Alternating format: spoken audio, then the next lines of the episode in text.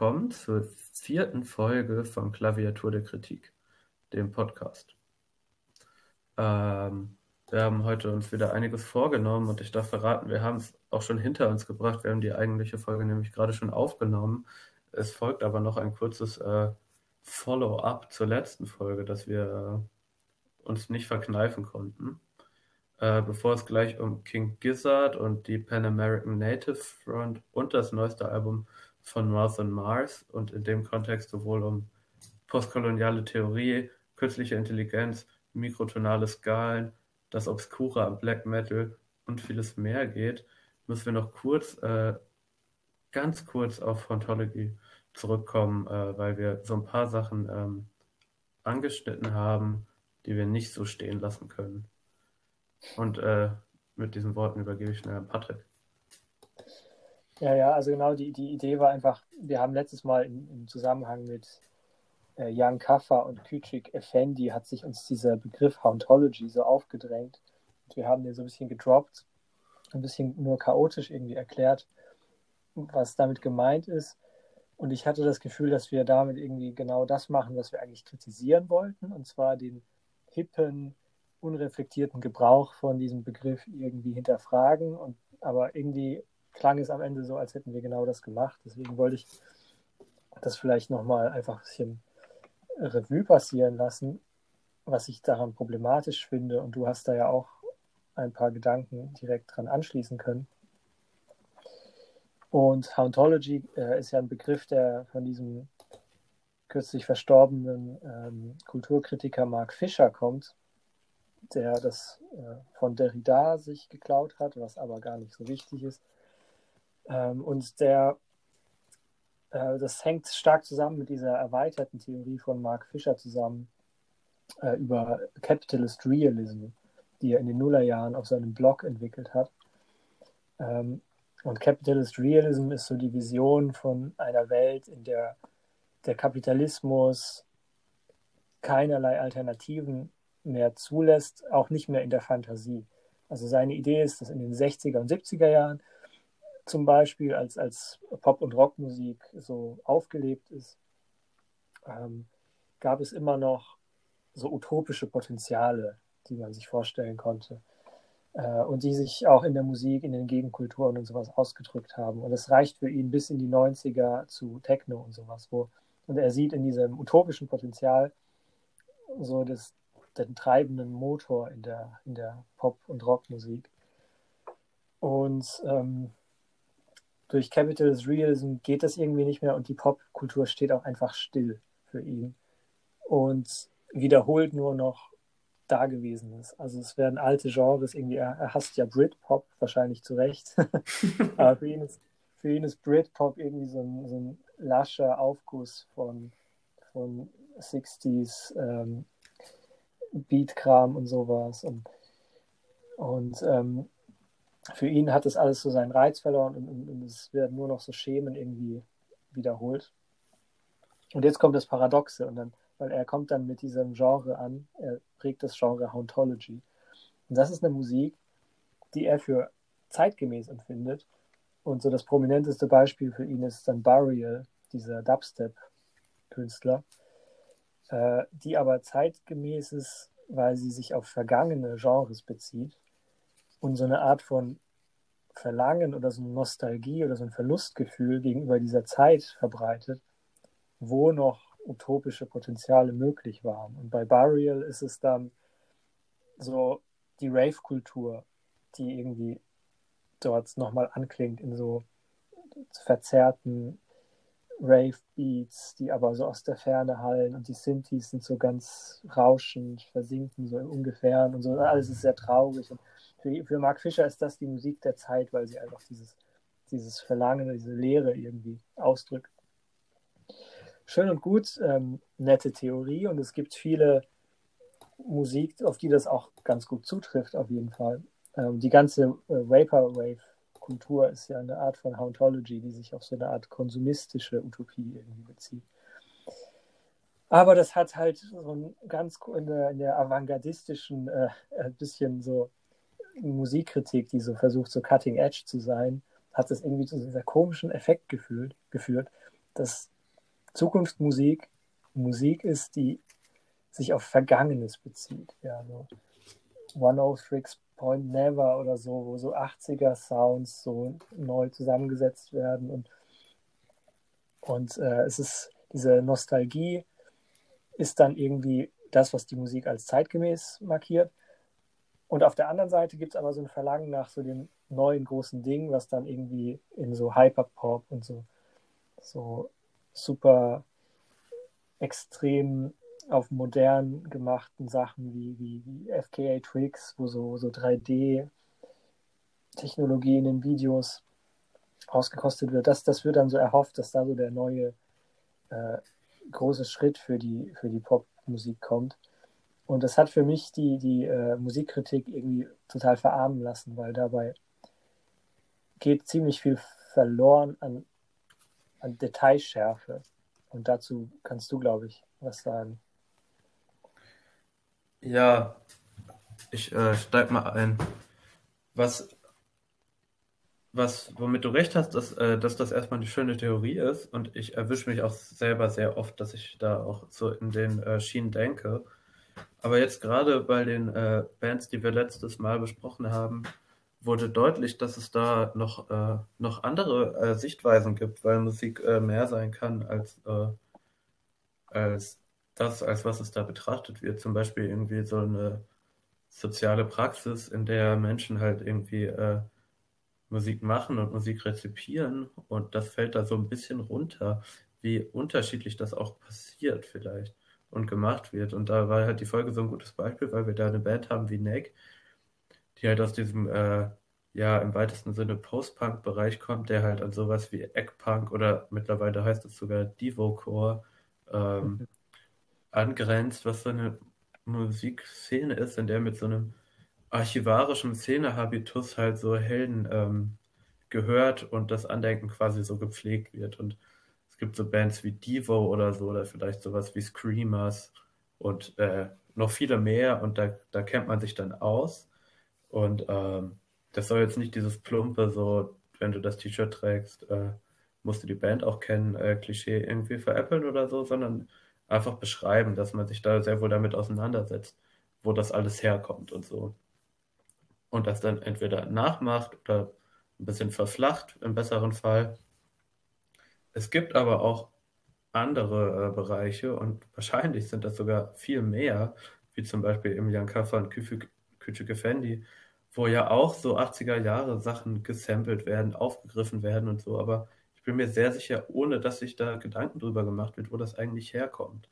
Und nachdem Popmusik im weitesten Sinne wörtlich entwurzelt wurde durch äh, Globalisierung, Technologisierung, alles weitere, irgendwie Konsum, äh, Konsumgutwerdung der Musik, irgendwie wird es jetzt eventuell und ich, ich hoffe es auch irgendwie auch noch zeitlich entwurzelt. Und das macht es spannend, weil das, äh, ne, das Ganze irgendwie so ein bisschen hops, weil dann ist es egal, was jetzt in den 70ern war oder so, weil das alles in so einem Internetfundus mehr oder weniger dargeboten wird, in dem so eine Heldenverehrung nicht nötig ist irgendwie und in dem halt so ein zeitlich lineares Denken von Musik wenig Sinn macht, weil es praktisch nicht so betrieben wird.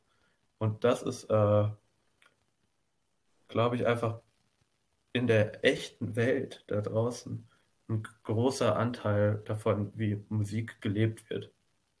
Genau, oder äh, anstatt halt einer Zeitlichkeit tun sich verschiedene Zeitlichkeiten auf. Dann hast du das verschiedene Möglichkeiten. Du hast Bands, ähm, die diesen archivarischen Modus betreiben, ähm, wo einfach sich ausgekannt wird in einer bestimmten Szene und einem bestimmten Sound und sehr bewusst weitergearbeitet wird an irgendwas in sehr kleinen Teilen da muss es halt eine Musikkritik geben, die auch bereit ist, diese kleinen Schritte mitzuvollziehen.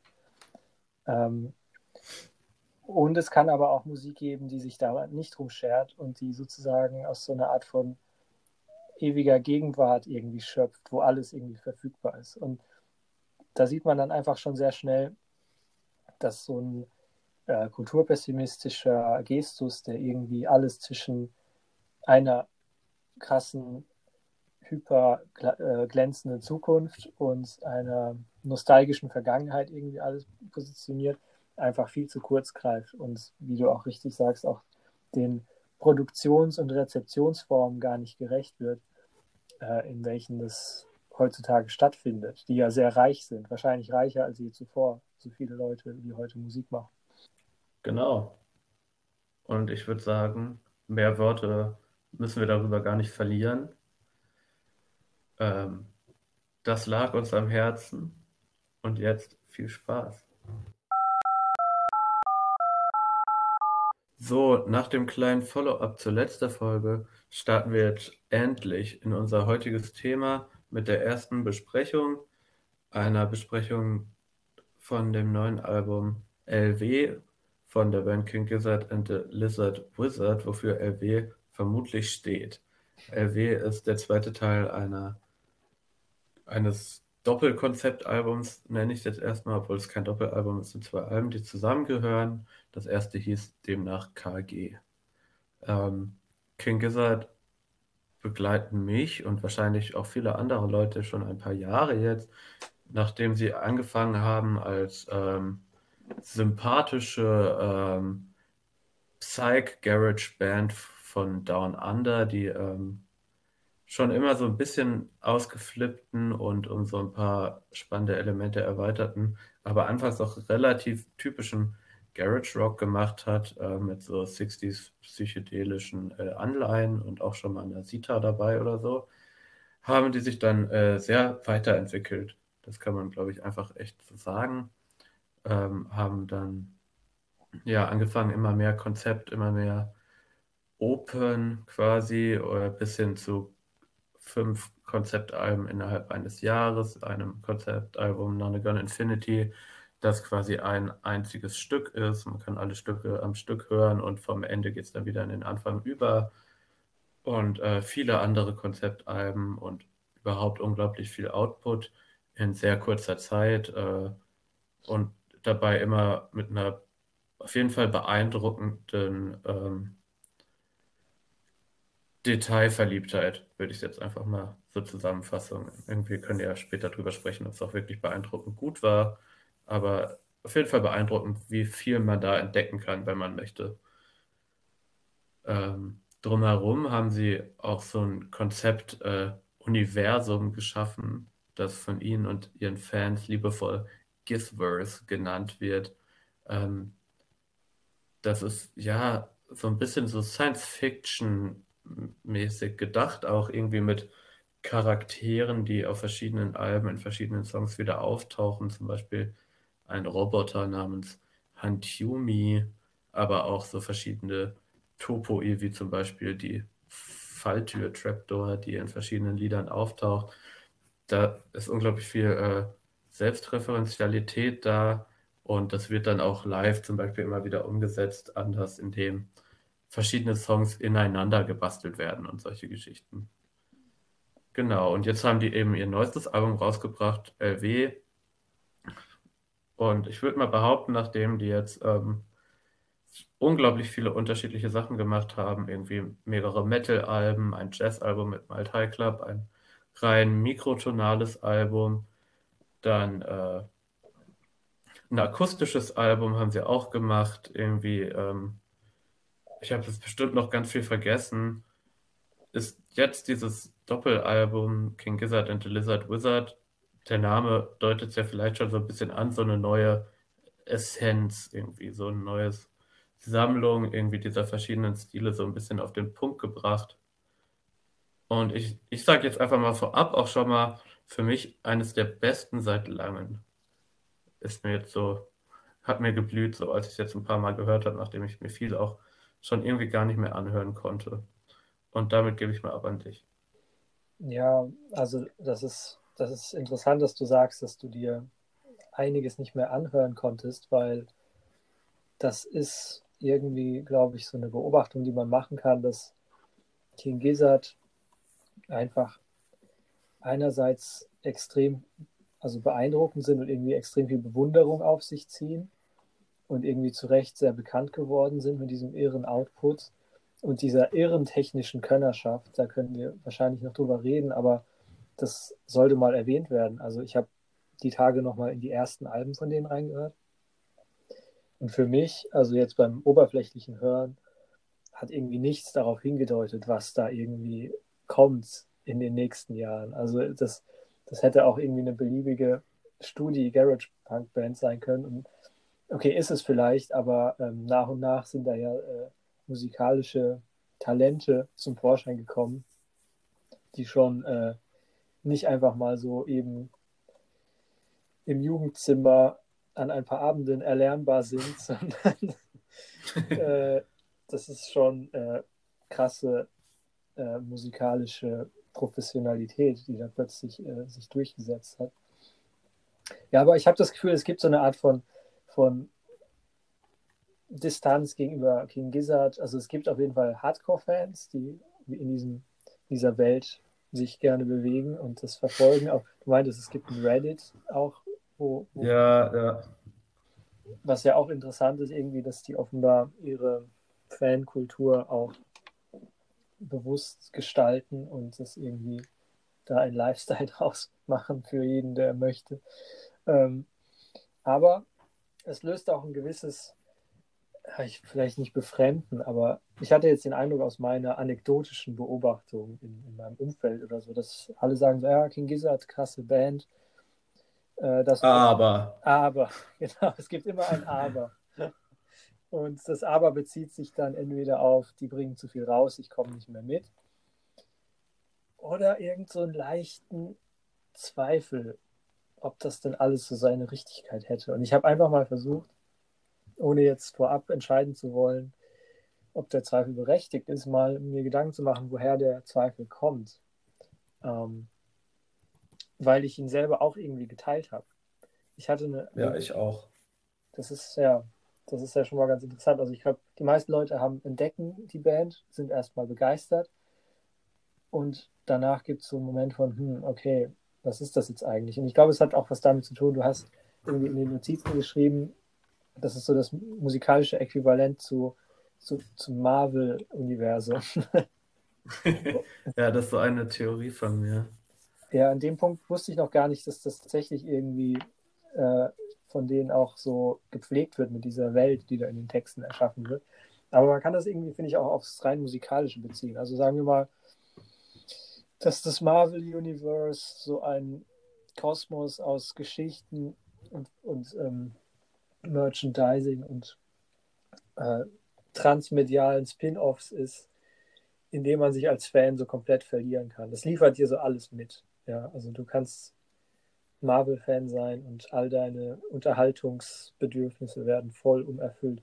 Und ich hatte das Gefühl, King Gizzard sind irgendwie tatsächlich was ähnliches, nur halt im Bereich, in diesem merkwürdigen Bereich von technisch super avancierten Garage Indie Rock oder so, hm, haben die so eine Art Tentpole-Konzept geschaffen, wo einfach alles scheinbar alles integriert werden kann.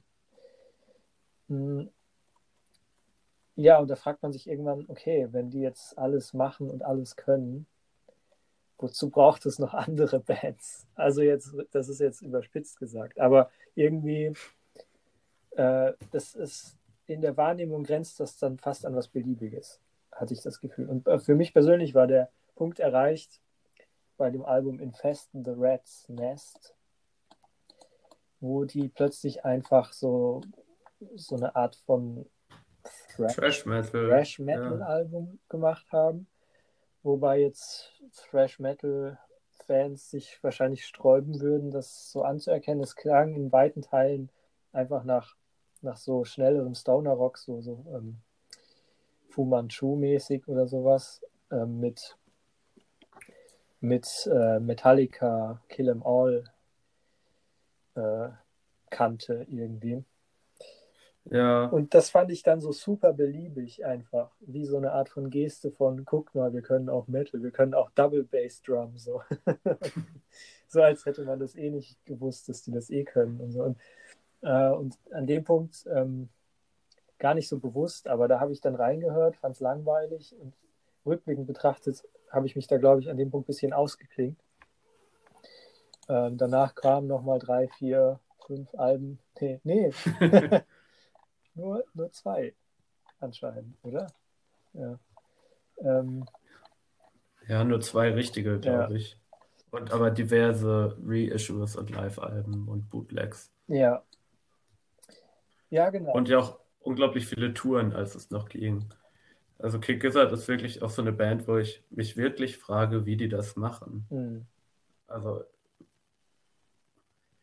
also das muss ja eine unglaub, also es muss ja eine unglaubliche Berufsmusikerschaft auch sein, irgendwie. Also ich kann mir das gar nicht vorstellen, so, so einen Output zu haben und so viel zu touren, wenn man nicht äh, sich morgens um neun immer im Proberaum trifft und dann bis fünf äh, übt.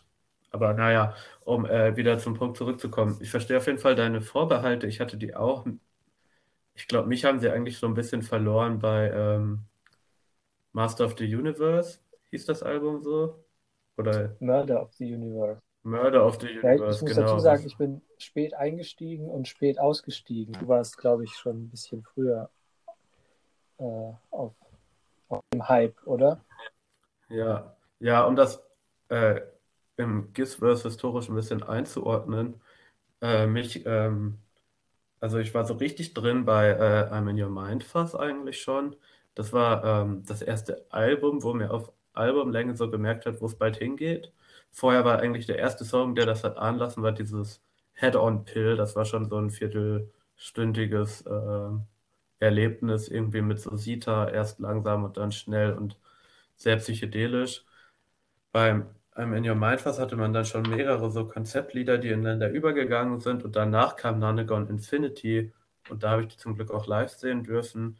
Das erste äh, Konzeptalbum, das jetzt eigentlich in meinen Augen auch so der absolute Gipfel war, irgendwie, wo die auf den Punkt gebracht haben, was sie können und äh, wollen und äh, wovon sie träumen, wahrscheinlich Mhm. auch nachts. Ähm, und danach kam dann, glaube ich, dieses Jahr mit den fünf Alben. Da war dann das erste Microtonal Banana, das war richtig geil auch noch. Und dann ging es so bergab. Irgendwie. Also dann kam Murder of the Universe, glaube ich, oder das Jazz-Album erst und dann gab es noch Gumboot Soup und Poly, Polygon Wonderland. ah, Polygon Wonderland, genau. Das, das hatte noch viele Fans. Ich war nicht so der Fan, aber darum soll es ja eigentlich auch gar nicht gehen. Sondern ähm, ja, ein bisschen um das äh, dahinter und darüber. Das mit dem Gizverse stimmt, es ist so ein bisschen, man fragt sich, ist es beliebig irgendwie, ist es frustrierend zu sehen, dass die wirklich alles können. Aber ich glaube vor allem konfrontiert einen das ja irgendwie mit so ganz grundsätzlichen Fragen. Was macht eigentlich gute Musik aus? Also was macht gute Popmusik aus, wenn man es noch ein bisschen relativieren will im weitesten Sinne? Weil früher hatte man ja irgendwie Parameter irgendwie. Es gab Musik, die man so an härter, schneller messen konnte. Und das können sie auf jeden Fall. Musik, die man an schönen Melodien und Harmonien und versiertem Spiel messen konnte, irgendwie, das können sie auch. Die ein schönes, ruhiges Lied auch schreiben können, das gibt es auch bei King Gizzard. Es sind fantastische Live-Shows irgendwie, das ballert. Äh, sie sind irgendwie auch witzig bei all dem oft noch irgendwie. Aber irgendwie bleibt da sowas, ja, was, was fehlt manchmal. Das ist die Frage, die sich irgendwie stellt, wenn, wenn man nicht einfach total begeistert von all dem ist. Was man ja auch sein kann. Aber mir hat manchmal was gefehlt.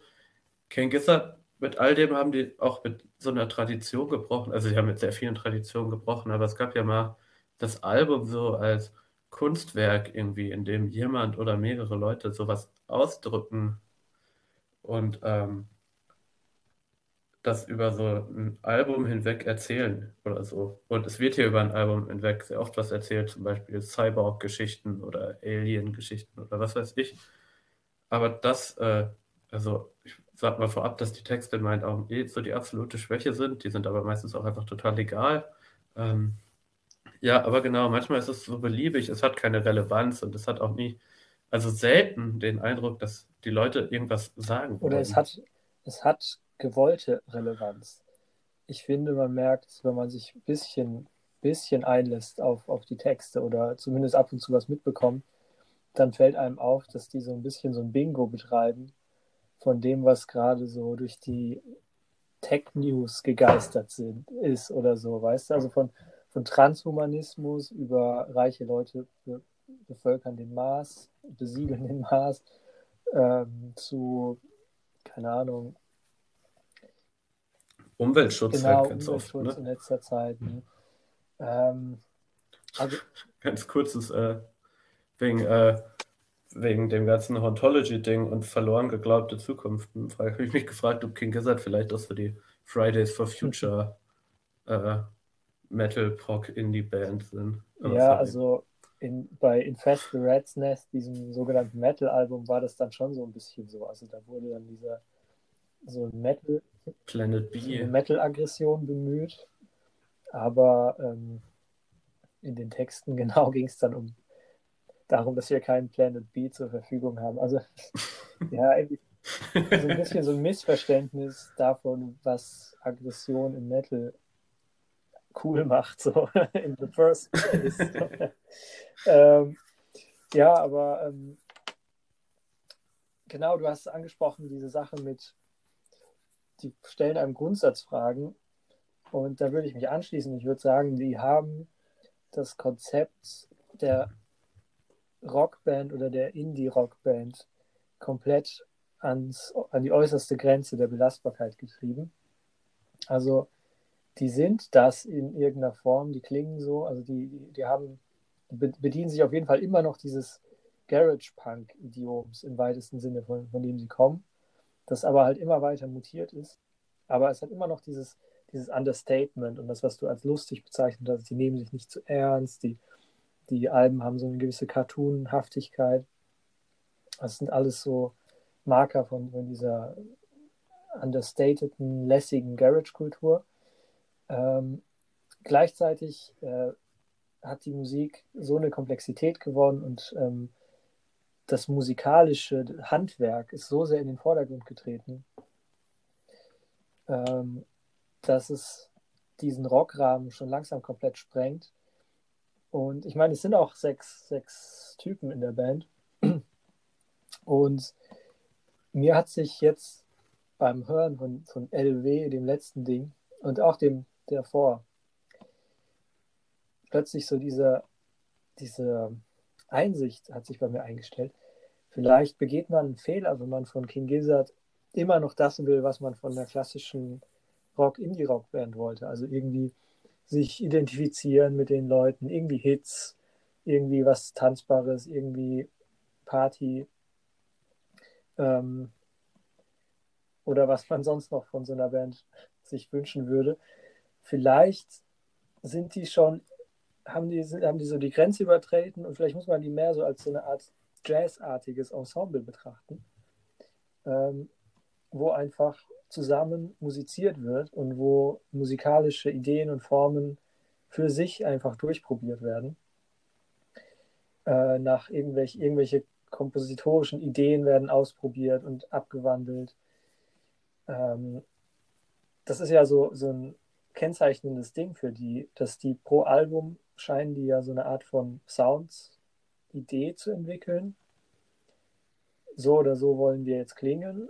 Und da, nach dem Prinzip ballern die dann acht bis zehn bis zwölf Songs raus und buchstabieren diesen einen Song komplett, Sound komplett durch. Und in gewisser Weise ist das ja auch das, was so Modern Jazz Leute machen. Also die, die überlegen sich, sagen wir mal, ein harmonisches, äh, eine gewisse harmonische Bandbreite, die sie sozusagen abdecken wollen, eine bestimmte kompositorische Technik, die sie ausprobieren wollen. Und dann ähm, buchstabieren die das einfach da improvisierend und so weiter durch auf, auf einem Album. Und etwas ähnliches scheint mir bei King Gizzard auch zu passieren. Was aber ja, Nur ohne Improvisation. ohne Improvisation. Und es, es soll auch nicht falsche ähm, Erwartungen wecken, dass die Musik irgendwie ihre rock, rockige Struktur verlieren würde. Also es gibt immer noch krasse Hooks, äh, krasse Momente, die einen so richtig aus dem Sessel aufspringen lassen irgendwie. Äh, es zieht alles extrem und ich habe geschrieben, dass es so ein bisschen für mich fast schon so Musik ist, die, die man bestuhlt äh, hören könnte und das stimmt. Aber so ganz stimmt es wiederum auch nicht, weil es ist natürlich immer noch alles sehr treibend, sehr pulsierend, rockig. Mm, aber die, die, die Komplexität ist langsam so hoch geworden, dass und das ist auch, also ich habe jetzt nicht das Gefühl, dass man das Album jetzt hört, um, um den neuen King Gizzard-Hit äh, zu entdecken oder so, sondern man hört das Album, um sich an diesem, dieser neuen Konfiguration von Sounds zu erfreuen, dass die halt gerade entwickelt haben auf dem, auf dem jeweiligen Album. Ja, das wäre jetzt meine Betrachtungsweise. Ja, gehe ich eigentlich komplett mit. Vielleicht sind die beiden neuen Alben da tatsächlich so ein kleiner Einschnitt, aber vorerst noch auf den äh, Jazz, äh, Jazzorchester-Vergleich eingehend. Ähm, das ist ein super Vergleich irgendwie. Es ist halt wie, wie bei Viagra Boys eigentlich. Haben wir es hier mit dem ähnlichen Phänomen zu tun von ähm, durch äh, choreografierter, äh, scheinbarer, ähm, ja, scheinbarem Chaos irgendwie. Also das klingt, da passiert ja unglaublich viel immer, da ist viel Lärm und man hat auch das Gefühl, da sind Soli oder so. Gerade noch bei ähm, I'm in Your Mind war das so, dass man dachte, das ist ja ein unglaublich langes Solo. Bis man merkt, das ist kein bisschen Solo, das sind halt komplett durchkomponierte äh, Melodien und äh, Riffs und Harmonien und ähm, da wird nichts dem Zufall überlassen. Und ähm, das ginge auch gar nicht, wenn man äh, irgendwie anderthalb Stunden Konzert spielt und kaum Pausen hat zwischen den Songs und alles geht ineinander über und dann auf einmal doch der Song und so weiter irgendwie. Das geht bis dahin, dass die auch so, ich habe das jetzt mal so genannt, als so das Garage Rock ähm, äquivalent zu den Adlibs, die wir jetzt im Rap immer mehr haben, dass die so ein bisschen vielleicht von die OCs so übernommen haben, diese Woos, die äh, der Sänger immer schreit, so einem krassen Delay und dann immer diese ähm, Signature-Move-mäßigen äh, Slides auf der höchsten Gitarrenseite mit so einem Delay, die immer so als Geräuscheinwürfel zwischen unterschiedlichen Parts kommen. Aber das ist alles, ähm, ja, das ist halt so eine äh, choreografierte Authentizität, die aber halt einfach total äh, einkalkuliert ist. Und ähm, das ist aber gut, weil ähm, das Schlimmste ist ja eine Band, die äh, solche Musik macht und dann wirklich jammt. Ha. Das kann man sich ja eigentlich nie geben, so, weil das können halt doch nur die Jazzer. So. Und ähm, diese Kifferichhaftigkeit haben die halt abgelegt. Und dann sind die gut geworden. Irgendwie, weil die Bands, die halt einfach die Musik gemacht haben, die King Gizzard am Anfang gemacht haben, die gab es oft genug. Aber irgendwann haben die scheinbar gesagt, die machen jetzt was anderes. Und ähm, ja, seitdem ist es irgendwie interessant. Es wird dann zwischendurch mal langweiliger. Und jetzt würde ich sagen, diese beiden Alben sind vielleicht so, so die nächste Seite in einem äh, Buch, das äh, King Gizzards Karriere ist, weil jetzt, nachdem es bei In Your Mind und Nonagon Infinity zuletzt so einen Status Quo gab irgendwie und dann so in alle Richtungen ausgebrochen wurde, sammelt sich das jetzt wieder so ein bisschen. Genre-Technik. Auf dem neuen Album hat man dann eben alles so ein bisschen man hat wieder Metal irgendwie, man hat auch so ein paar softe, nur mal sogar so ein akustisches Intro, würde ich mal sagen, bei One irgendwie. Man hat die ganze Zeit Mikrotonalität. Das war, also das ist geblieben, zum Glück irgendwie, weil Microtonal Banana war auch eben, wie gesagt, eines der besseren Alben. Und jetzt äh, fährt sich das so ein bisschen ein, würde ich sagen, was so eine, ja, was so die neue Essenz sein könnte von King. Und man hat halt trotzdem noch so Verweise auf eben die Trapdoor oder so. Ja, aber interessant ist schon, dass so als Konstante ist ja dieser auf beiden Alben so ein sehr orientalischer Sound geblieben. Gerade durch das Mikrotonale, was einfach auch in unseren, in unseren Hörgewohnheiten einfach verbunden ist mit orientalischen Themen. Aber das scheint ja irgendwie nicht beliebig oder austauschbar oder ohne weiteres austauschbar zu sein. Ne?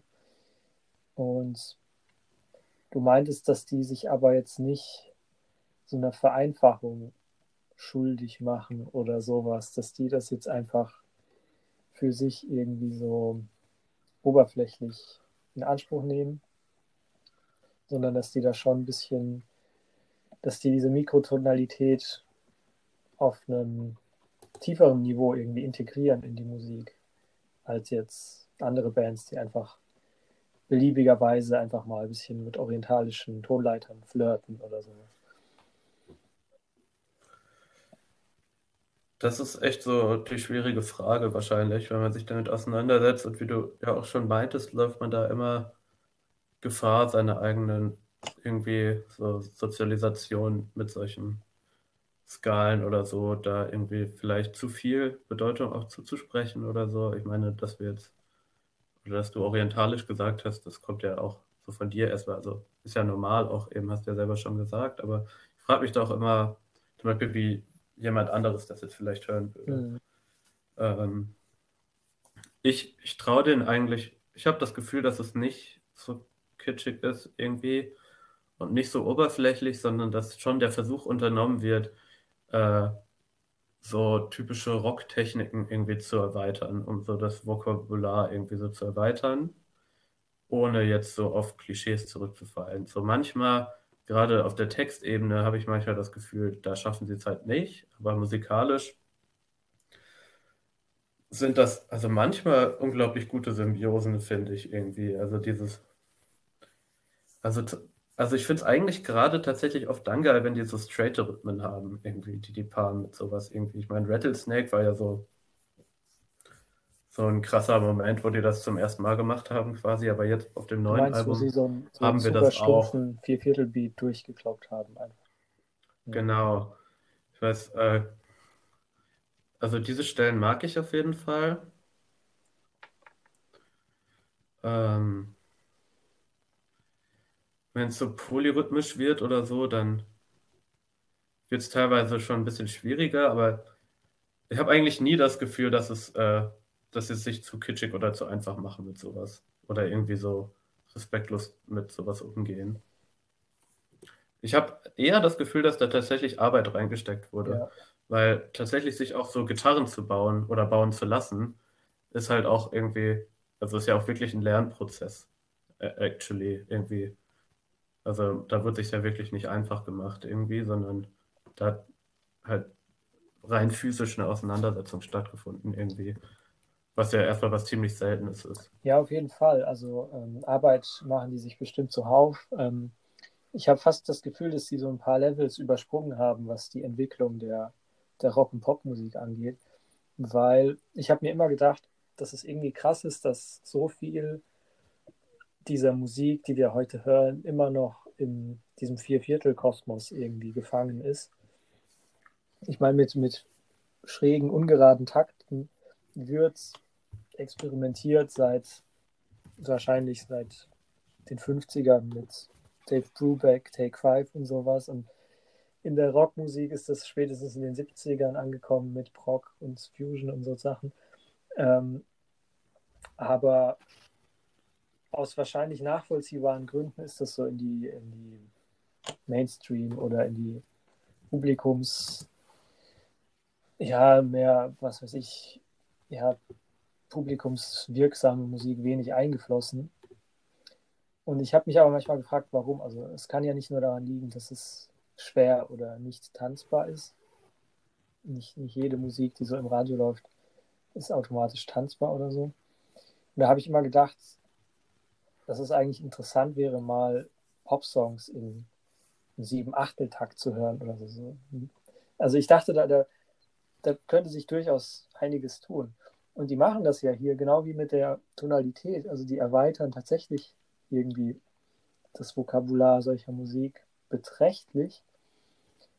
Aber die sind jetzt halt schon auf diesen neuen Alben wieder in sowas super Vertracktes und eben schon jazzmäßig fortgeschrittenes irgendwie verfallen. Was heißt verfallen? Es ist krass, es klingt faszinierend. Also ähm, ich glaube, die beiden Songs, die ich jetzt auch als Anspieltipps für das Album sofort rausgeben würde, wären die Songs Supreme Ascendancy und Static Electricity, die aufeinander folgen auch. Und ähm, gerade in dem zweiten, also Static Electricity, ähm, gibt es so ein Refrain, wo also der Takt wechselt mehrmals innerhalb des Refrains. Und trotzdem ist es eine Hook und geht voll ins Ohr. Und uns ist irgendwie verleitet sogar zum Mitgrooven in irgendeiner Form. Man will sich dazu bewegen, aber das ist so äh, musikalisch so so vorangeschritten, dass ich gedacht habe, wow, ähm, ja, die haben wahrscheinlich das Vokabular erweitert, aber bis andere Bands da irgendwie mitkommen, werden wahrscheinlich noch 20 Jahre vergehen oder so. Ja, das ist schon ein sehr großer Schritt. Was ich immer bemerkenswert finde, ist, dass die so beides haben. Irgendwie, also die haben ja echt auf dem neuen Album auch dieses Pleura oder Pleura ist so ein Song, also da, ich komme da nicht wirklich mit. Irgendwie. Also, ich meine, es groovt tatsächlich fast immer. Man kann gut mitnicken, irgendwie auch so das Riff, irgendwie das ist jetzt auch gar nicht so schwer zu spielen, denke ich. Aber wenn dann der Gesang einsetzt und man versucht da mal mitzuzählen, so, dann fällt einem auf, wie unglaublich kompliziert das ist. Andererseits kann es so einfach sein. Äh, Nanagon Infinity ist das beste Beispiel. Tatsächlich äh, ist das fast schon pädagogisch. Es gibt ja ähm, immer diese tollen äh, Eselsbrücken, auch rhythmischer Art, wo man zum Beispiel so äh, Wörter hat, um anhand von denen so einen typischen Takt zu lernen. Und Nanagon Infinity Open the Door ist ja natürlich das für den sieben Achteltakt. Und so fängt das Album ja an. Das ist ja Nanagon Infinity Open the Door. Und dann geht es immer so weiter. Und fast das ganze Album ist im sieben Achteltakt, außer dann Wawa ist auch mal fünf Viertel, also wie bei Take 5 und so.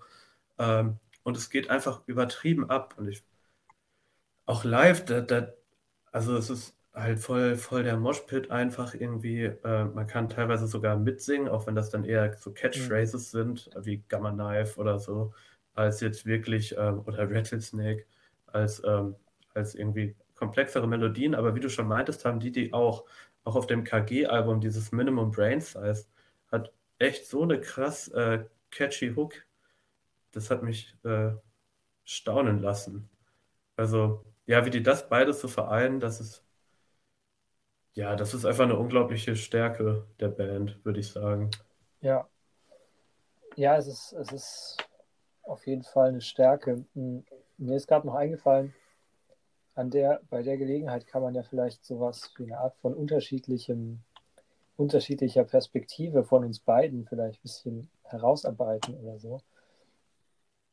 Weil ich habe das Gefühl, ähm, du sympathisierst grundsätzlich mit diesem mit dieser Form von Understatement, den die an den Tag legen. Also du hast vorhin gesagt, ähm, dass du es schlimm findest, wenn Bands wirklich jammen oder sowas. Und ähm, ich, ich, verstehe, wo du daherkommst, aber es scheint mir ein bisschen so noch so ein Überbleibsel oder so herzukommen von diesem punkigen äh, Hass auf, auf, auf 70er äh, Dinosaurier-Rock und sowas.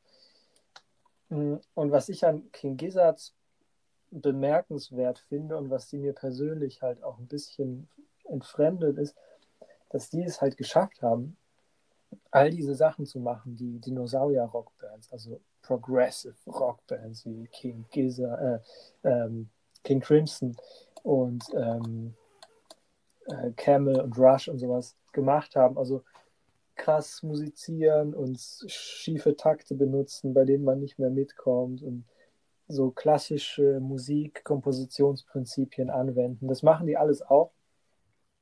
Aber die haben es geschafft, das plötzlich einem Publikum schmackhaft zu machen, dass sich das in anderen Kontexten gar nicht bieten lassen würde. Ja?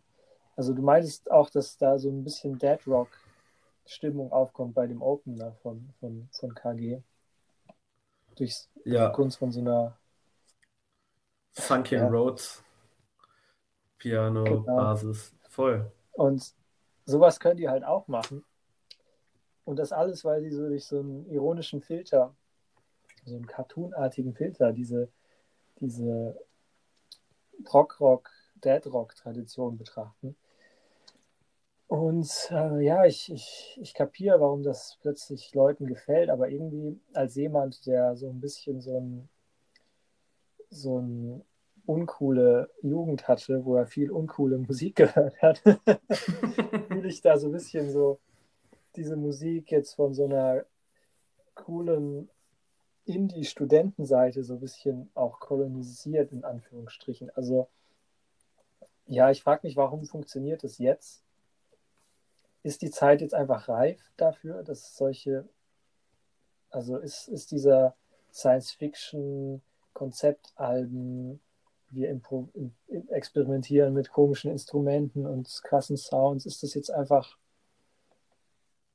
was, was man auch im Indie, Punk und sonst was Bereich machen kann? Ist das jetzt nicht mehr nicht mehr mit Papas Musik verknüpft oder was ist da passiert? okay, ja, holen wir sie doch mal zurück ins Heute. Ähm, und ich glaube, was ich habe ja schon mal diesen Vergleich jetzt, oder du hast den, glaube ich, sogar gebracht mit dem Marvel-Universum. Das ist, ja, aber du hast mhm. den, glaube ich, heute zuerst genannt.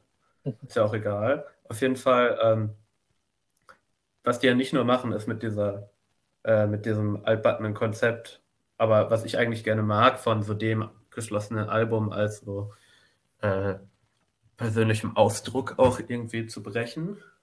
Und so eher so zu diesem, komm, wir machen jetzt einfach ein Album und wir machen einfach noch vier dieses Jahr, weil scheiß drauf, wir machen einfach diese Alben so. Die müssen jetzt keinen krassen Überbau haben, so es reicht eine fixe Idee oder eine neue mhm. Gitarre ähm, mit mehr Bünden. Gleichzeitig greifen die ja aber auch, und das ist, was ja Marvel für den Film gemacht hat und was ja irgendwie auch so eine schreckliche Entwicklung ist, so dieses Netflixige äh, so ein bisschen zu übernehmen, dieses kommt dauernd was Neues raus, irgendwie, greift aufeinander, baut irgendwie auf, greift sich immer wieder auf, ohne wirklich für was Eigenes zu stehen bunte Charaktere, das haben wir hier ja auch. Und wie du schon meintest, du brauchst eigentlich nur King Gizzard, weil du kriegst wahrscheinlich alle paar Wochen irgendeinen neuen Release und wenn es nur irgendein neues mhm. Konzert ist. Ich habe letztens, also der Output ist ja unglaublich, weil die jetzt ja auch noch angefangen haben, so Bootlegs freizugeben quasi. Und das ist nämlich genau für dasselbe ein Beispiel, dass die nämlich auch unglaublich smart mit zeitgenössischen Produktionsprozessen äh, umgehen, was halt wenige andere Garage-Bands oder so machen oder Punk-Bands die spielen halt so Spielchen mit irgendwie.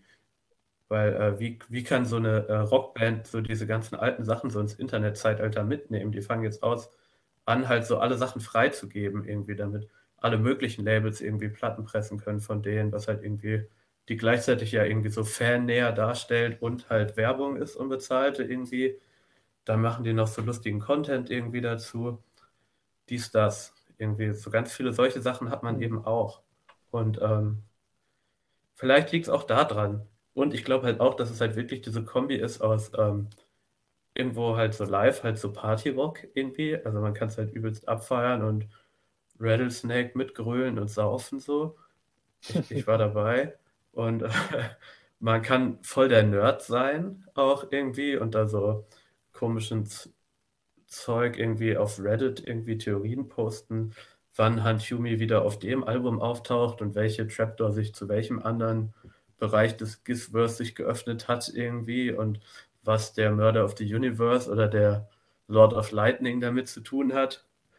Und man kann irgendwie so ein smarter Mensch sein, der ähm, auf Polymetrik steht. Du hast mich gerade auf eine Idee gebracht. Ähm, das ist ja so eine Entwicklung, dass Nerds und Bros, die sich früher verfeindet gegenüberstanden, immer mehr und mehr zu einer Einheit verschmelzen, zu einer, zu einer Person oder zu einer Szene. Vielleicht vereint sich das in King Gizzard. Vielleicht kannst du sowohl Nerd und grölender Konzertbro sein. Und du wirst in beiden Fällen so von dem voll abgeholt und bedient mit allem, was du dir wünschen könntest. Ja, vielleicht. Kann sein.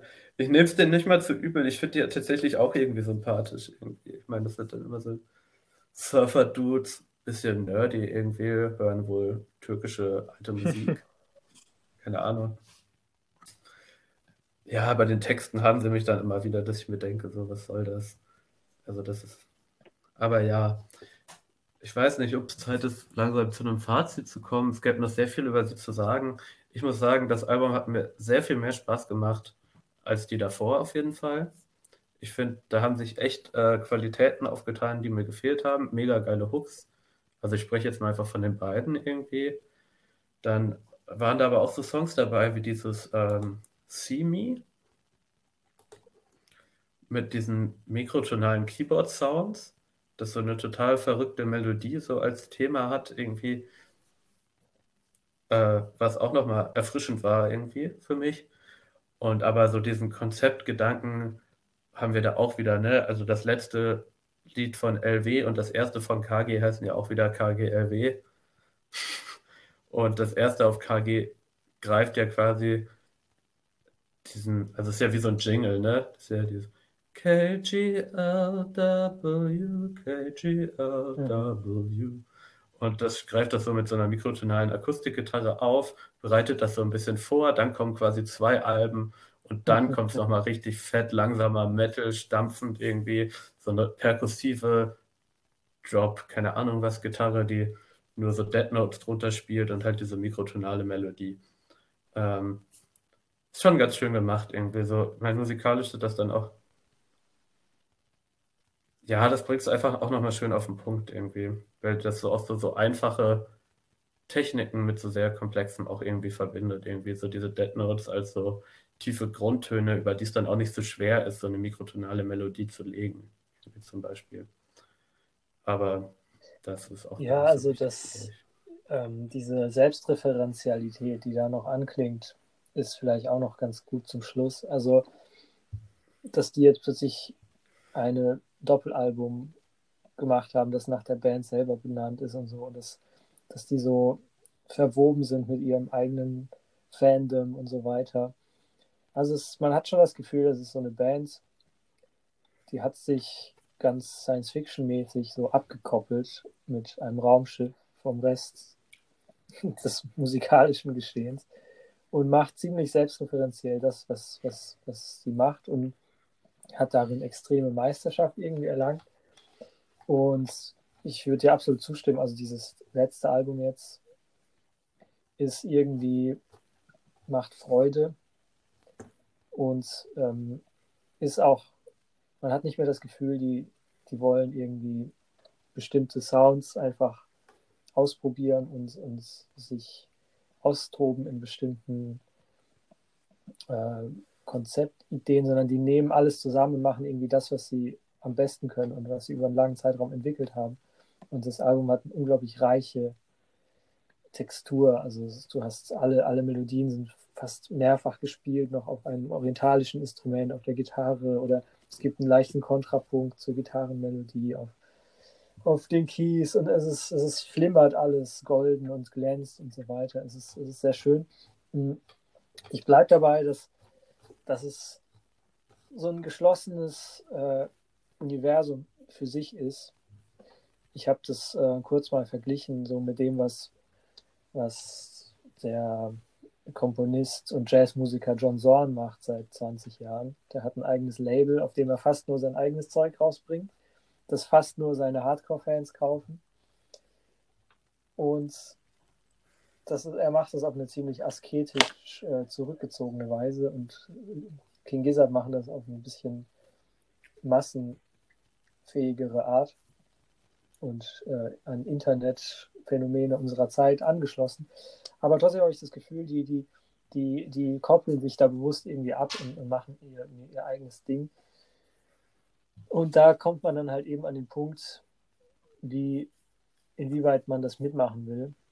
Hm, es gibt viel zu bestaunen, aber dieses Marvel-artige Gesamtpaket muss man nicht unbedingt kaufen wollen. So, ich glaube, darauf können wir uns einigen, oder? Nee, Mann, genau. Sie sind in ihrer eigenen Welt, sie haben quasi keine, keine äh, andere Spezies mehr, die sie bedroht, so haben so einen Punkt erreicht. Äh, ja, absolut. Ja, sind so, stehen irgendwie über uns, aber deshalb müssen sie unsere Feinde sein, irgendwie. Genau. Mhm. Und wie könnten wir als Menschen damit äh, äh, zufrieden sein, irgendwie? Sie dürfen nicht unsere Lieblingsband werden. Und damit würden wir uns das eingestehen. Ja. Außerdem verstehen sie unsere Probleme ja, nicht mehr. Genau. Naja. ähm, okay, so ja. viel, oder? Äh, wir kommen jetzt ähm, aus ungemeinen Höhen gleich zurück auf den Boden der Tatsachen. Und zwar, oh, ja, im Englischen hätte ich jetzt die schöne Überleitung machen können, äh, on the battlegrounds. Aber, ähm, naja, geht leider nicht. Das zweite Album, um das es jetzt geht heute, das heißt äh, Little Turtles War von äh, Pan American Native Front. Das ist eine Premiere für uns, denn es ist ein Metal-Album und sogar ein Black Metal-Album. Ist aber nicht irgendein Black Metal-Album, sondern ja, man könnte sagen, ein Indigenous äh, Black Metal-Album oder sogar Post-Colonial Black Metal. Ähm, kommen wir bestimmt gleich drauf. Ich bin also mit Patrick habe ich hier so ein bisschen so einen kleinen Experten sitzen oder zumindest jemanden, der sehr viel Metal gehört hat und sehr viel Metal hört. Ich höre auch ganz gerne Metal manchmal, aber ich kenne mich bei weitem nicht so gut aus. Black Metal ist immer noch mal so ein bisschen was Besonderes, würde ich sagen. Das ist so innerhalb so der vielen Metal-Subgenres so eine besondere Faszination und mit so ganz vielen Mythen umgeben irgendwie. Es hat so was besonders Böses an sich.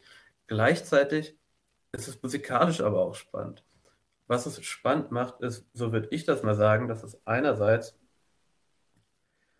dass so das Riff nicht so sehr im Vordergrund steht wie sonst im Metal und auch nicht unbedingt die technische Komplexität. Gibt es aber auch. Ähm, was im Black Metal aber sehr oft eine Rolle spielt, ist so eine sehr, ja, sehr viel das Ambiente eher. Also es geht sehr viel um Harmonik irgendwie, um harmonische Gitarren-Soundwände irgendwie.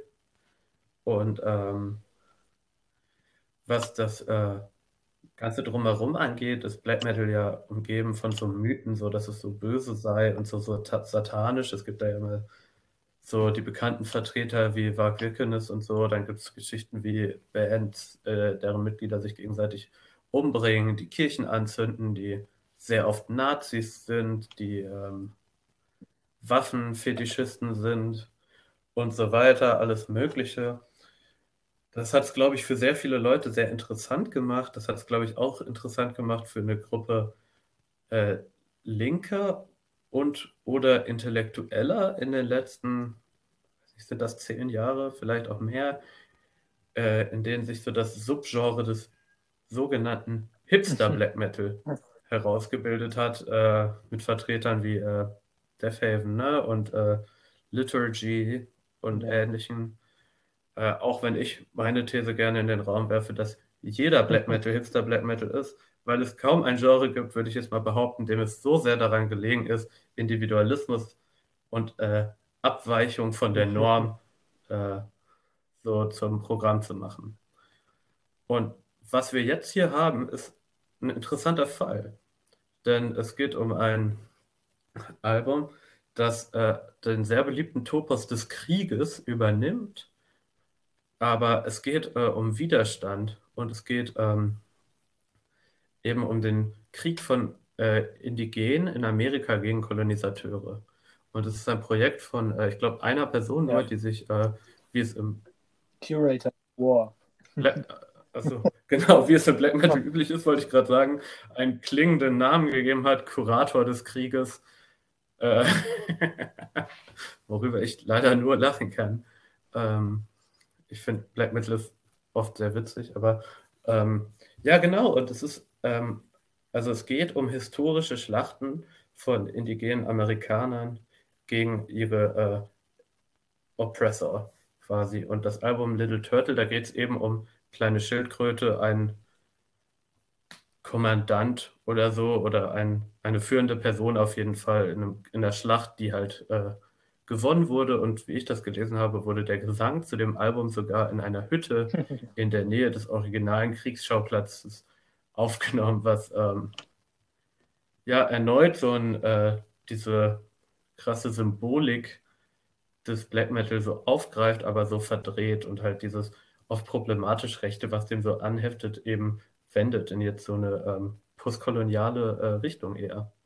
Und äh, jetzt übergebe ich mal an dich. Ja, ja, also es ist ganz witzig, dass du darauf verweist, dass äh, der da tatsächlich in der Beschreibung zu dem Album angibt, dass, dass er das Album in der Nähe des historischen Ortes dieser Schlacht äh, aufgenommen hat oder zumindest die Vocals, weil ähm, das ist genau so was, was irgendwie im Black Metal irgendwie wichtiger ist als in anderen Bands. Also ich weiß nicht, inwiefern wir jetzt aufrollen wollen, was genau an Black Metal so interessant ist oder so für mich und vielleicht auch für, für andere Leute, die das in jüngerer Zeit für sich entdeckt haben, jenseits von, von so strengen Szene, internen Geschichten, ähm, hat es einfach ein gewisses kulturelles Momentum gerade, habe ich das Gefühl, in den letzten fünf Jahren entwickelt, dass Black Metal immer, ja, immer mehr auch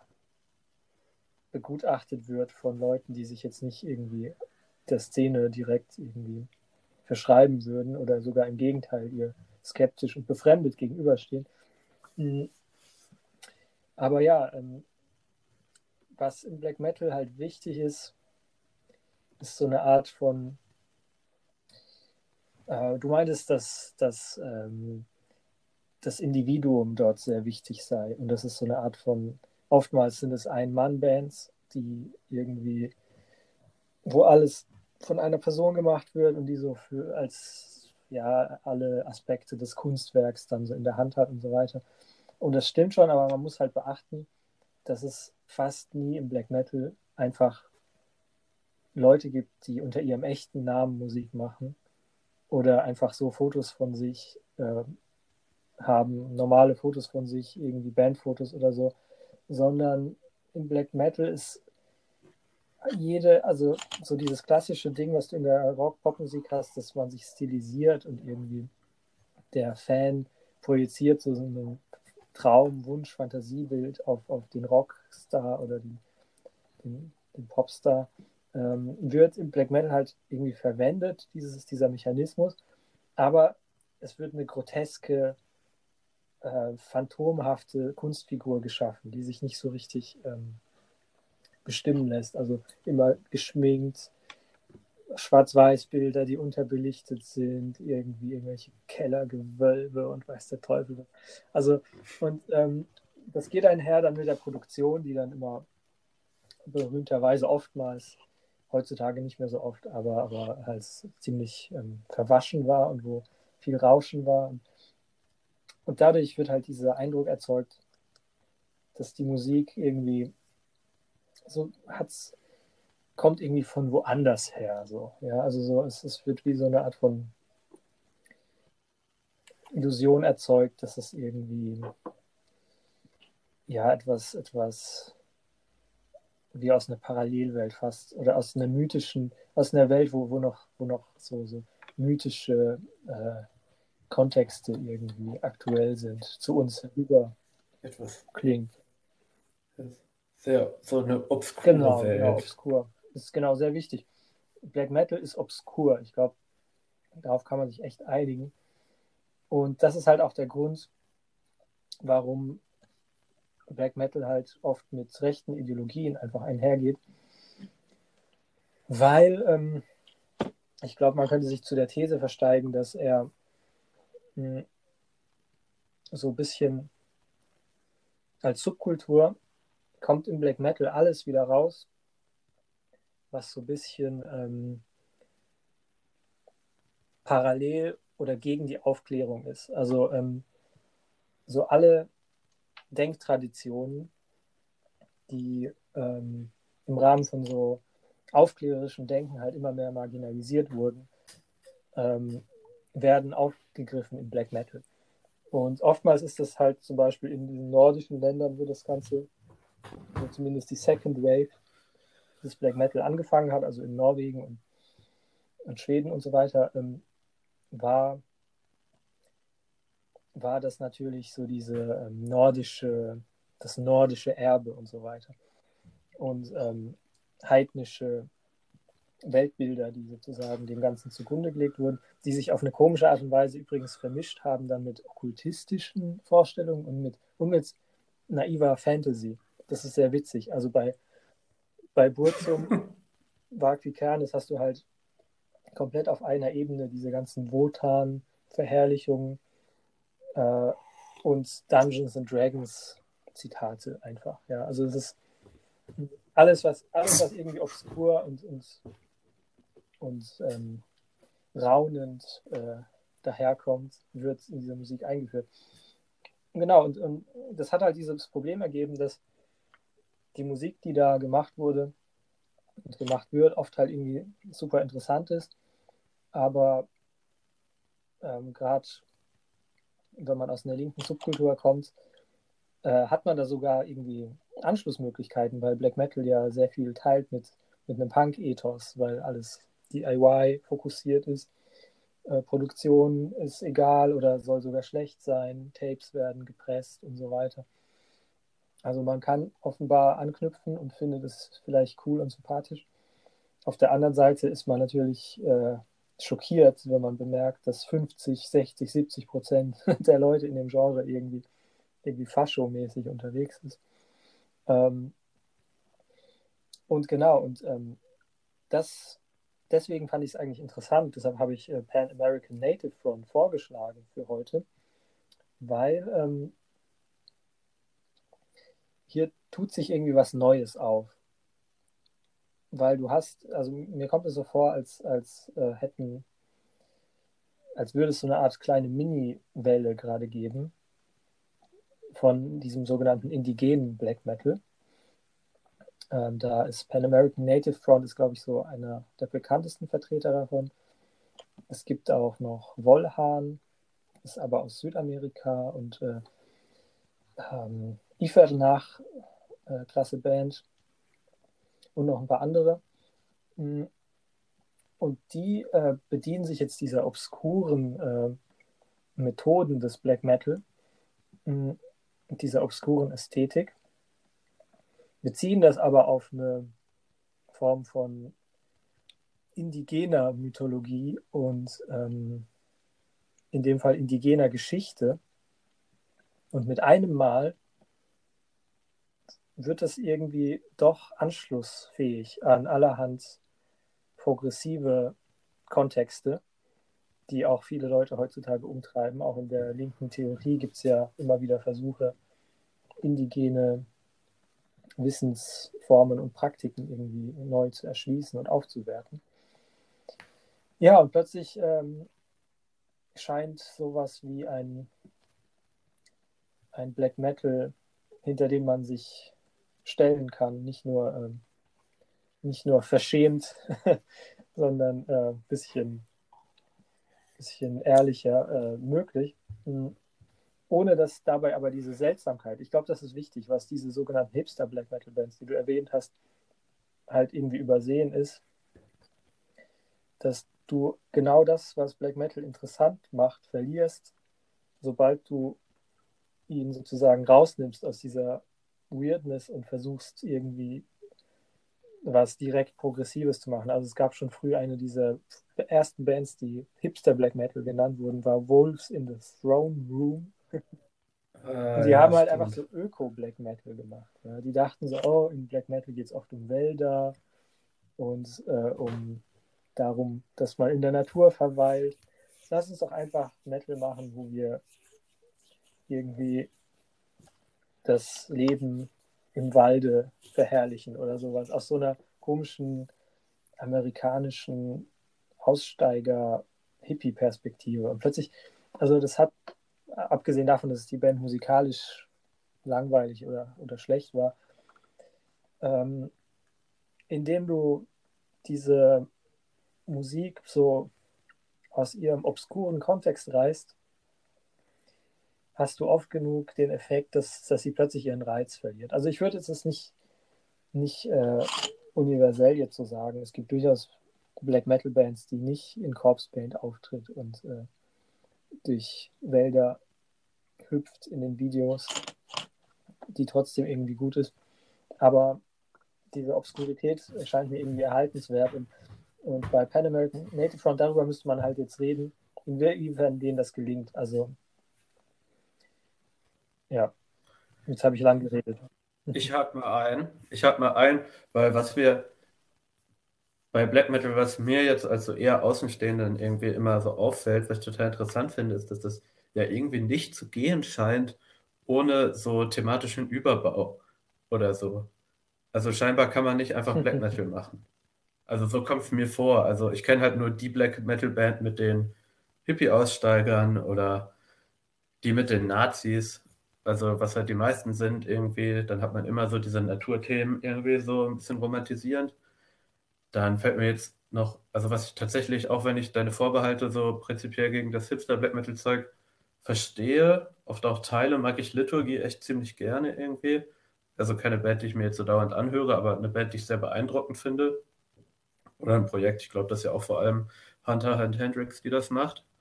Äh, die aber auch so einen unglaublich abstrusen äh, ideologischen Überbau aus so Religion, Mythologie, aber eher so antike, antike Mythologie ähm, und so klassischer Musiktheorie ähm, äh, hat und das dann auch noch so, äh, so ja, wissenschaftlich irgendwie darlegt mit so äh, Talks wie ähm, warum Black Metal in Form einer Oper vollendet werden muss oder so. ähm, also auch dann so Überbauten, wo ich mir nicht vorstellen kann, dass Leute das so ernsthaft entweder nachverfolgen oder sich damit identifizieren können oder so. Also eher dann so akademische Gedankenexperimente und Luftschlösser. In ihrem Fall aber musikalisch extrem beeindruckend umgesetzt, weil sie ähm, halt sehr versiert ist, irgendwie musiktheoretisch irgendwie und so krasse Strukturen hat und die jetzt halt auch aufbricht mit den Mitteln so äh, moderner Technologie, irgendwie mit so zerhackten Sounds auch und so und äh, bei Pan American Native Front ist es ja eher so das Gegenteil irgendwie. So der Sound ist so sehr klassisch, würde ich mal behaupten, für Black Metal, so wie ich es kenne, mit so einer Punk-Kante, die man da auch öfters mal hat irgendwie. Ansonsten viel so Klangflächen und äh, Blastbeats auch oder D-Beats. Äh, zwischendurch so, so ruhige Songs auch, die so äh, sphärisch sind eher. Oder auch melodisch, irgendwie fast so ein bisschen folkmäßig, wenn auch mit so verzerrten Gitarren bei ihm dann teilweise auch so Einspieler mit so indigener Musik. Ähm, ein interessanter Mix ist. Und nochmal zu diesem Überbau zurückzukommen, habe ich das Gefühl, dass da halt oft, du hast jetzt voraufklärerisch gesagt, es erscheint mir tatsächlich, dass ja oft so eine Musik, die halt so die Gesellschaft, wie sie jetzt ist, ablehnt so und anders leben will. Und naturverbunden ist vielleicht irgendwie bei den meisten so, dann oft so nihilistisch. Nihilismus wird dann so als Ausrede genommen für so rechts oft einfach auf jeden Fall nicht so dieser Gesellschaft entsprechen will. Und voraufklärerisch eigentlich dann eher, aber so, weil so dieses europäische, voraufklärerische, so ein, so ein stammesmäßige, nordische irgendwie. Und da finde ich das hier jetzt eigentlich eine echt äh, die, äh, die schönste Alternative. Irgendwie das mit so einer Widerstandsheldengeschichte irgendwie zu verbinden, die sich äh, ja tatsächlich in dem Fall auch, glaube ich, so wie ich das in einem Interview gelesen habe, auch so eine Auseinandersetzung mit seiner persönlichen Vergangenheit ist, weil er, glaube ich, äh, halt Nachkomme von äh, Migranten aus Mittelamerika ist, die halt indigene Wurzeln haben. Und ja, ist auf jeden Fall so die sympathischste und auch irgendwie so ein bisschen so eine ja, innovativere vielleicht, aber auf jeden Fall so mal eine neue, irgendwie neuer Take on Black Metal. Ja, also das stimmt alles, was du zur Musik gesagt hast. Ich würde das noch ein bisschen äh, präzisieren, einfach um, um den Punkt so äh, zu bekräftigen, den ich am Anfang gemacht habe. Ich habe ja am Anfang gesagt, dass man gerade bei so Genres mal richtig reinzoomen muss und sich bewusst machen muss, wie komplex das alles ist. Und es ist schon so, wenn man jetzt äh, Panf äh, einfach mal so anhört, klingt es so, wie man sich halt Black Metal irgendwie vorstellt. Man, man merkt halt gleich, es gibt so eine Art Ouvertüre mit, ähm, mit so tatsächlich indianerartigen Gesängen und akustisch gezupften Instrumenten, das sich dann so langsam steigert und dann in den ersten richtigen Blastbeat-Banger so übergeht. Ähm, und ähm, ist jetzt so gesehen nichts furchtbar Unerwartetes.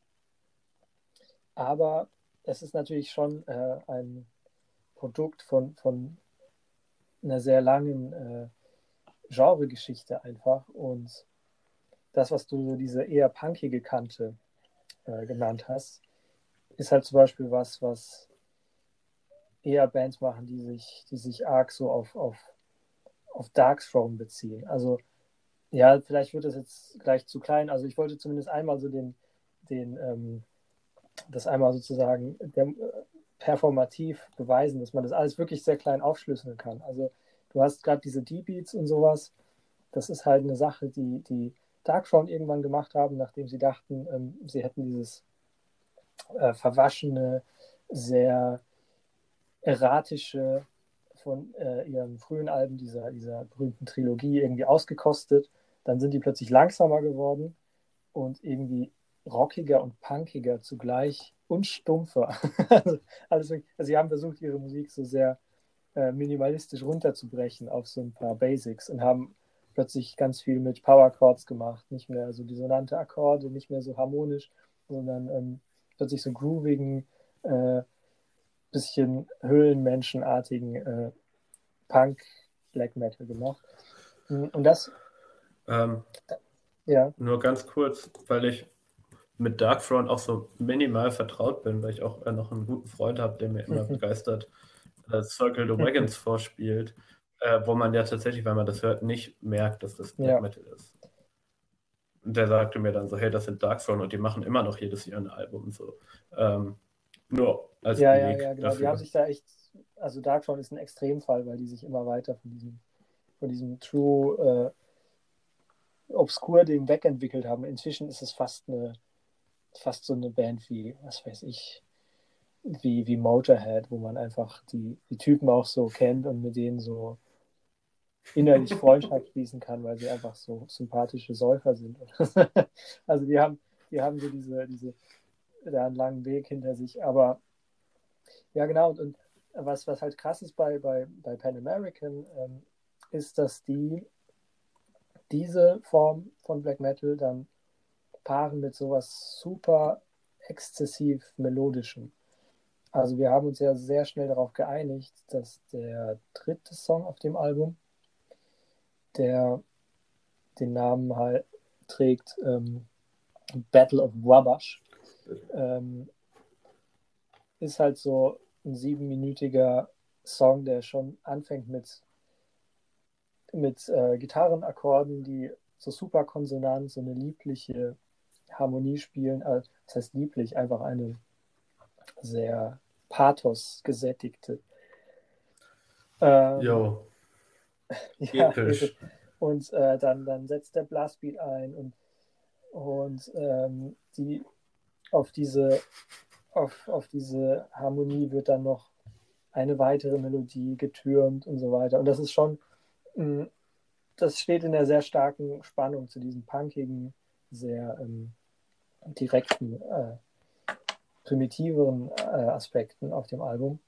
Und das kann man aber dann auch zurückverfolgen. Äh, Zum Beispiel ähm, gibt es seit den Nullerjahren französischen Black Metal, der fast nur so mittelalterliche Themen behandelt. Da geht es dann um so Burgen und so weiter. ähm, ja, also, äh, und, und da hat sich so eine Art von, da ist es dann nicht mehr so dieses düstere, okkultistische, ähm, da gibt es auch weniger Dissonanzen, sondern plötzlich wird eher so eine Art von romantisiertem Mittelalterbild von, ja, von so einer Art von Anmut des, der mittelalterlichen Welt oder sowas beschworen. Also es ist eine komplette Subkultur.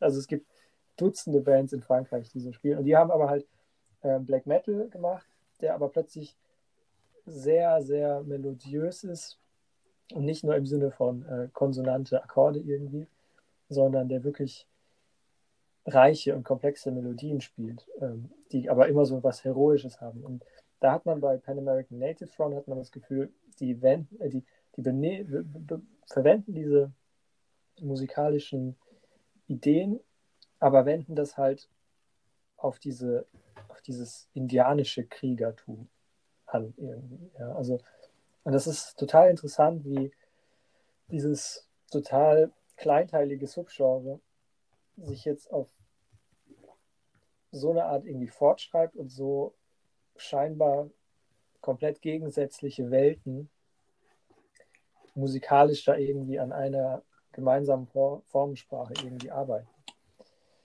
Ähm, die Frage ist jetzt, ist, ist das Album irgendwie überragend darin? Ähm, und schafft es auch sowas wie, also du hast ja gesagt, dass, dass die Atmosphäre ja immer sowas Wichtiges ist bei, bei, bei Black Metal. Und im besten Fall hast du bei einem Black Metal-Album das Gefühl, dass so alle Aspekte, so Produktion, Notenwahl, Harmonien, die Art des Anschlags, wie die Gitarre angeschlagen wird und wie, wie genau die Stimme am Kreischen ist, also alles greift so ineinander und äh, schafft so eine Atmosphäre, von der du nicht genau weißt, wo die jetzt eigentlich genau herkommt. Mm. Und schafft jetzt dieses Album wirklich so eine glaubwürdige oder interessante Atmosphäre zu erzeugen, die uns irgendwie mitnimmt in diese Welt oder hört man sich das an und zuckt mit den Schultern? Ähm, ja, vielleicht gebe ich die Frage mal an dich.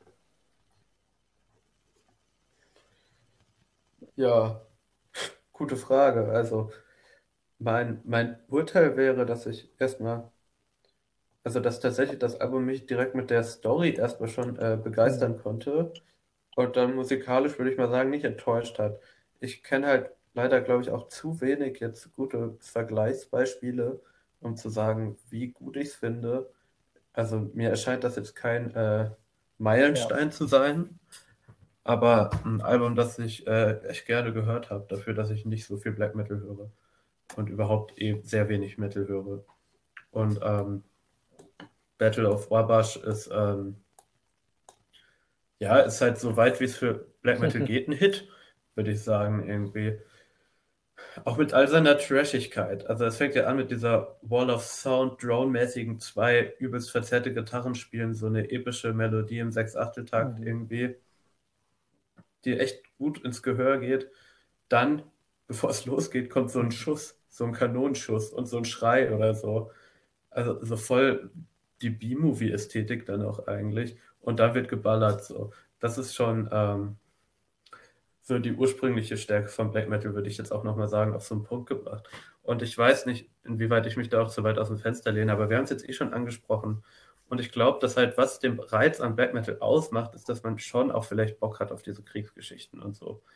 Und ähm, man dann natürlich in einen Konflikt gerät als Linker oder als Linke irgendwie, weil man kann sich diesen ganzen Nazi-Scheiß nicht geben. Und ich glaube, es ist so ein sehr übliches Narrativ in so Black Metal-Kreisen, dass dann Leute sagen, also mir ist das echt schon öfter begegnet, wenn man dann, also ich mit Leuten gesprochen habe mal über das Thema, die da meinten so, ja, ich höre es dann doch auch mal. So, ich will die Band nicht unterstützen, aber irgendwie, es hat halt so einen Reiz oder so. Und vielleicht bleibt bei explizit linken Black Metal Bands auch manchmal eine Lücke, weil die halt diesen Überbau, den man sich dazu sehnt, irgendwie nicht erfüllen können und dann entweder auf so ein Ausweichding zurückgreifen, wie so Hippie-Aussteigermythen oder auf sowas sehr, ähm, sehr Abstraktes wie bei Liturgy, was dann schon eher funktioniert. Ähm, und dann ist es irgendwie einfach total befriedigend, so ein gutes Beispiel zu haben. Das ist jetzt irgendwie eine sehr plumpe Erklärung, aber ich kann mir vorstellen, dass das äh, dazu gehört.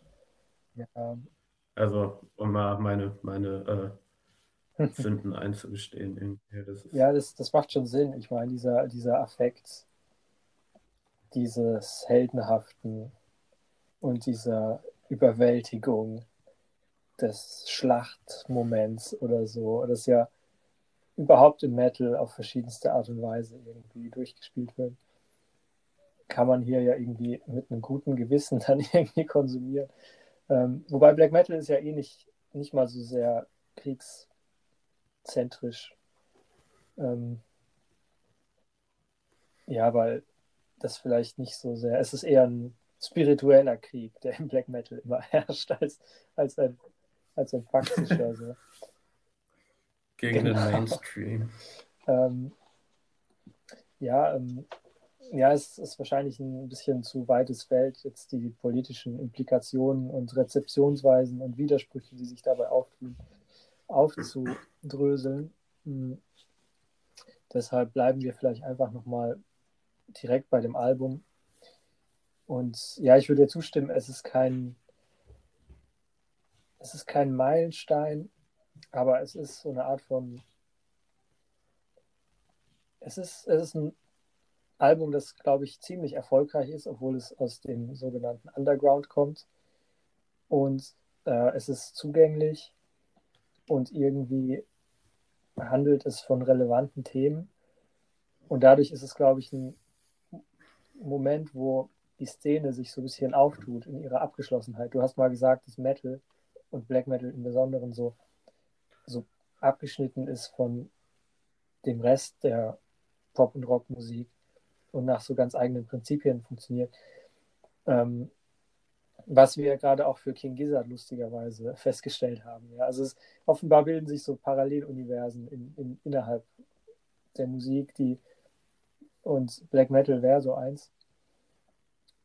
Und ähm, Little Turtles War wäre halt so ein Moment, wo, wo sich das irgendwie öffnet ohne dabei seine Spezifizität zu verlieren. Und das ist auch, glaube ich, interessant, dass dieses Album handelt halt wirklich von, von einem historischen Ereignis, das quasi bebildert und äh, ausgestaltet wird.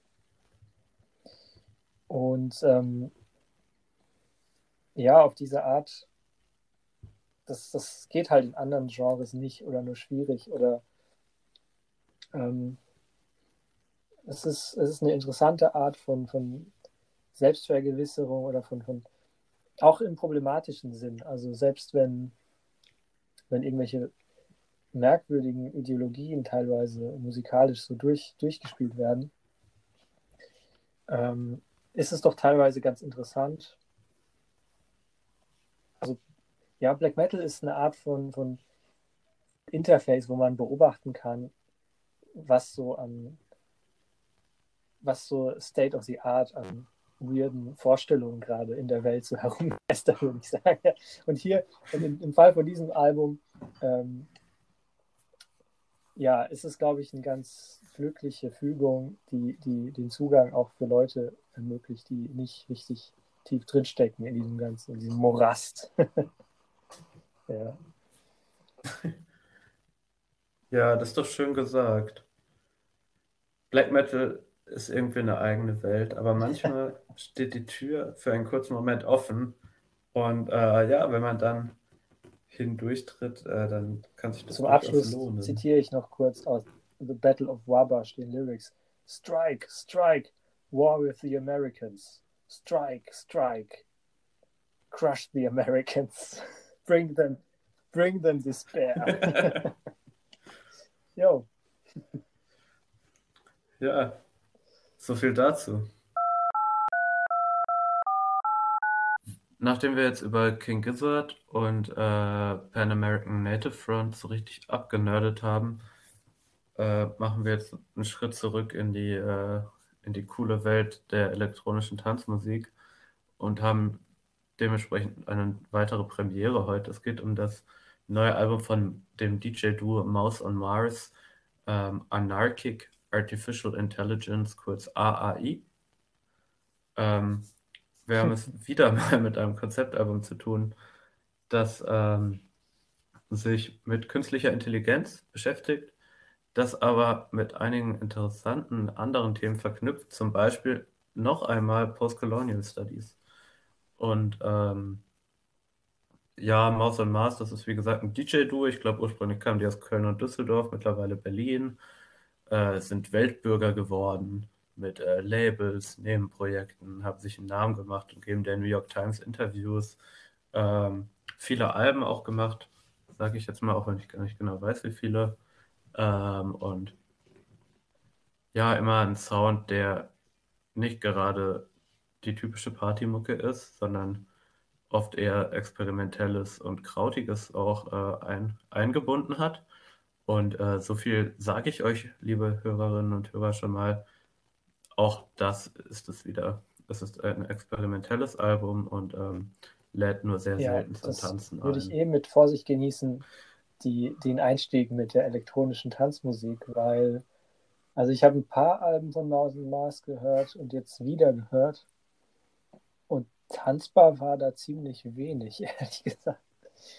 Aber ja, es ist eine schwierig einzuordnende Band, weil man weil die schon irgendwie einen gewissen Mainstream-Faktor haben, beziehungsweise sehr breit irgendwie immer schon rezipiert wurden und tatsächlich so ein bisschen so ein, so ein Weltbürger-Flair nach Deutschland gebracht haben, weil sie halt immer auf einer Stufe mit so Warp, Warp Records, Legenden und sowas genannt wurden, die irgendwie avantgardistische elektronische Musik gemacht haben seit den 90ern. Ja, aber irgendwie ähm, hatten sie trotzdem immer so, für mich zumindest in meiner Wahrnehmung, so ein bisschen so eine Nähe zu, zu so tatsächlich sowas wie Clubkultur, aber das stimmt gar nicht. Das ist irreleitend. Ich konnte die Musik lange Zeit ähm, schwer einordnen, weil sie einerseits etwas zum Teil ähm, Seichtes im Sinne von, also etwas, ja, etwas Waberndes hatte immer schon, etwas Formloses, ähm, was ich missverstanden habe als Easy Listening, glaube ich, als ich mir das vor Jahren das erste Mal angehört habe. Oder vielleicht habe ich auch nur die falschen Alben erwischt. Es gibt auch durchaus aggressivere. Aber die frühen Sachen sind so tatsächlich so ein bisschen blubbernd. Ähm, sie erinnern an diese krautigen Chill-Sachen wie neu oder so zum Teil. Ähm, ja, und als ich jetzt dieses neue Ding äh, kurz angehört habe, das hat mir schon ein bisschen, ähm, ja, das hat, das hat mich auf eine ganz andere Art und Weise irgendwie plötzlich abgeholt. Äh, und ist auch bisher so das Beste und Interessanteste, was ich von denen gehört habe. Aber wie hast du es jetzt wahrgenommen? Ja, ich, ähm, ja, es ist so ein Album, dass wenn man sich ein bisschen damit beschäftigt, dann ähm, fängt man sehr Mhm. schnell an, sehr viel darüber nachzudenken. Glaube ich mal, weil äh, auch das ist ein Album mit unglaublich viel theoretischem Überbau. Es ist, ähm, also ja, es geht um künstliche Intelligenz. Und künstliche Intelligenz hat quasi mitgewirkt an diesem Album. Ähm, das Album bezieht sich auf so ein äh, Konzept von äh, dem Amerikaner Louis äh, Shudesoke, den ich äh, leider nicht kannte vorher. Der ist ähm, sowohl Wissenschaftler als auch äh, Künstler, also Sound Artist und ähm, hat viel geforscht ähm, zu äh, Klangkultur und Kunst, äh, Kulturgeschichte in Bezug zu ähm, auch im äh, Postcolonial Studies und ähm, erforscht äh, so Diaspora-Gesellschaften, vor allem, also vor allem äh, African American, aber auch äh, an sich, aber ähm, vor allem solche, die von, vom Kolonialismus geprägt sind. Und ähm, verbindet das aber ähm, so auf so eine afrofuturistische Weise auch mit ähm, sehr äh, zeitgenössischen Themen wie eben, ähm, aber nicht, dass das nicht zeitgenössisch wäre, aber auch eben mit so äh, Technologie und äh, dem Digitalzeitalter. Und er, ähm, ich habe probiert, mich so ein bisschen einzulesen, so gut es jetzt auf die Schnelle ging, hat so ein bisschen die These, wenn ich ihn richtig verstanden habe, dass ähm, uns Europäern und dem Teil der Welt, den man jetzt als Westen bezeichnet, der so ein Technologie- und Wissenschaftsverständnis hat, das so ein bisschen aus dem Kolonialzeitalter kommt und das ähm, damit aus der Zeit kommt, auch so ein bisschen noch so der späten Industrialisierung, wo Maschinen sich überall durchgesetzt haben, um den Leuten Arbeit abzunehmen und damit quasi denselben Zweck erfüllt hatten wie Sklaven. Und das wurde so ein bisschen nebeneinander gestellt und das überträgt er jetzt auf heutige Ängste vor künstlicher Intelligenz und sagt, dass das halt so eine ähnliche Angst sei wie die davor, dass schwarze Menschen halt quasi aufbegehren, weil halt die Maschinen und die Menschen, die nur arbeiten sollten, Mhm. auf einmal einen eigenen Willen entdecken. Und er diagnostiziert da halt quasi so einen Fehler in der in unserer Denke. Ähm, und das ist ein Gedanken, den ich halt super spannend fand, weil ähm, tatsächlich ist ja diese Angst vor künstlicher Intelligenz omnipräsent so in äh, der Darstellung von so Science-Fiction-Motiven irgendwie, aber auch in der, in, der, in der Wissenschaft, die sich jetzt mit dem Digitalzeitalter auseinandersetzt, ist ja die äh, Utopie Internet in den letzten Jahren sehr in so eine Dystopie Ja, nicht nur Internet. Ich meine, es gibt ja so Ne? so ganze elaborierte Horrorvorstellungen ja. darüber, was passiert, wenn eine Superintelligenz das Steuer übernimmt und uns erstmal alle auslöscht und so weiter. genau. Und ähm, er überträgt das jetzt ähm, genau und sagt, es gäbe halt hier so diese, äh, diese äh, Unterscheidung, die halt äh, ausgedacht sei im Grunde zwischen authentischer und künstlicher Intelligenz, die halt ähm, da könnten wir jetzt, wenn wir ein bisschen was wagen würden, vielleicht mache ich das ja gerade, vielleicht so eine Brücke schlagen, ne? So auch wieder zurück zu der besagten Aufklärung, die halt die Intelligenz als sowas Erhabenes ähm, äh, sich vorstellt, was halt manche Menschen, also bei Kant waren das ja zum Beispiel eben Frauen oder People of Color halt nicht haben können. So und Maschinen auch nicht. Und ähm, er sagt halt, dass das jetzt ein Irrtum ist und dass äh, Maschinen vielleicht deshalb auch äh, kreativ sein können oder zumindest, dass das, was Kreativität ausmacht, vielleicht etwas ist, was nicht äh, bestimmten Menschen vorenthalten ist. Sagen wir es mal so. Und das ist der Punkt, wo das Album ansetzt. Und deshalb sich künstliche Intelligenz ins Boot holt. Und bis dahin klingt super, würde ich mal sagen. Das Album macht mir Freude. Leider weiß ich gar nicht so genau, was die künstliche Intelligenz auf dem Album gemacht hat was mhm. für mich so der große Makel an dem Ganzen ist. Äh, weil das Album, das ist, es ist Kunst und es ist auch Forschung irgendwie. Also es ist Klangforschung und es ist irgendwie Arbeit an Hörgewohnheiten irgendwie. Und vor allem, wenn man den Überbau kennt, dann hört man das und man merkt, okay, das ist total unvorhersehbar. Und ich weiß nicht so wirklich, was da jetzt passiert irgendwie. Und das sind so Verweisstücke drauf, da sind Samples drauf, da sind so Feldaufnahmen drauf, habe ich gelesen, auch aus aus dem Girlie oder so, auf jeden Fall aus so Berliner Parks von so Trommelrunden oder so. Da sind sehr viele so Percussion-Dinger dabei, irgendwie, die aber nicht äh, wie Tanzmusik funktionieren, sondern eher so eingeworfen sind, wie, wie du schon meintest, wie so wabernde Patterns. Entwicklungen sind aber nicht so wirklich vorherzusehen. Und es ist tatsächlich eine Musik, die wir mit unseren Hörgewohnheiten nicht durchblicken, so auf den ersten Blick. Man weiß nicht, was passiert jetzt, aber man weiß halt leider auch nicht, und das habe ich dann irgendwie als total unbefriedigend empfunden, wie, wie das jetzt zustande gekommen ist. Weil irgendwie für mich ist das wie so ein Laboralbum, mhm. dem ich aber leider nicht folgen kann. Ja, also vielleicht sollte man ein bisschen beschreiben, wie das klingt. Also, wie gesagt, es ist jetzt nur bedingt sinnvoll, auf einzelne Lieder einzugehen. Ich glaube, es sind 20, ja. Und alle sind relativ, ja, besonders lang nicht, aber schon mal 5, 6, 7 Minuten. Und ähm, es wird so ein Gespinst aus perkussiven äh, Sounds irgendwie entfaltet.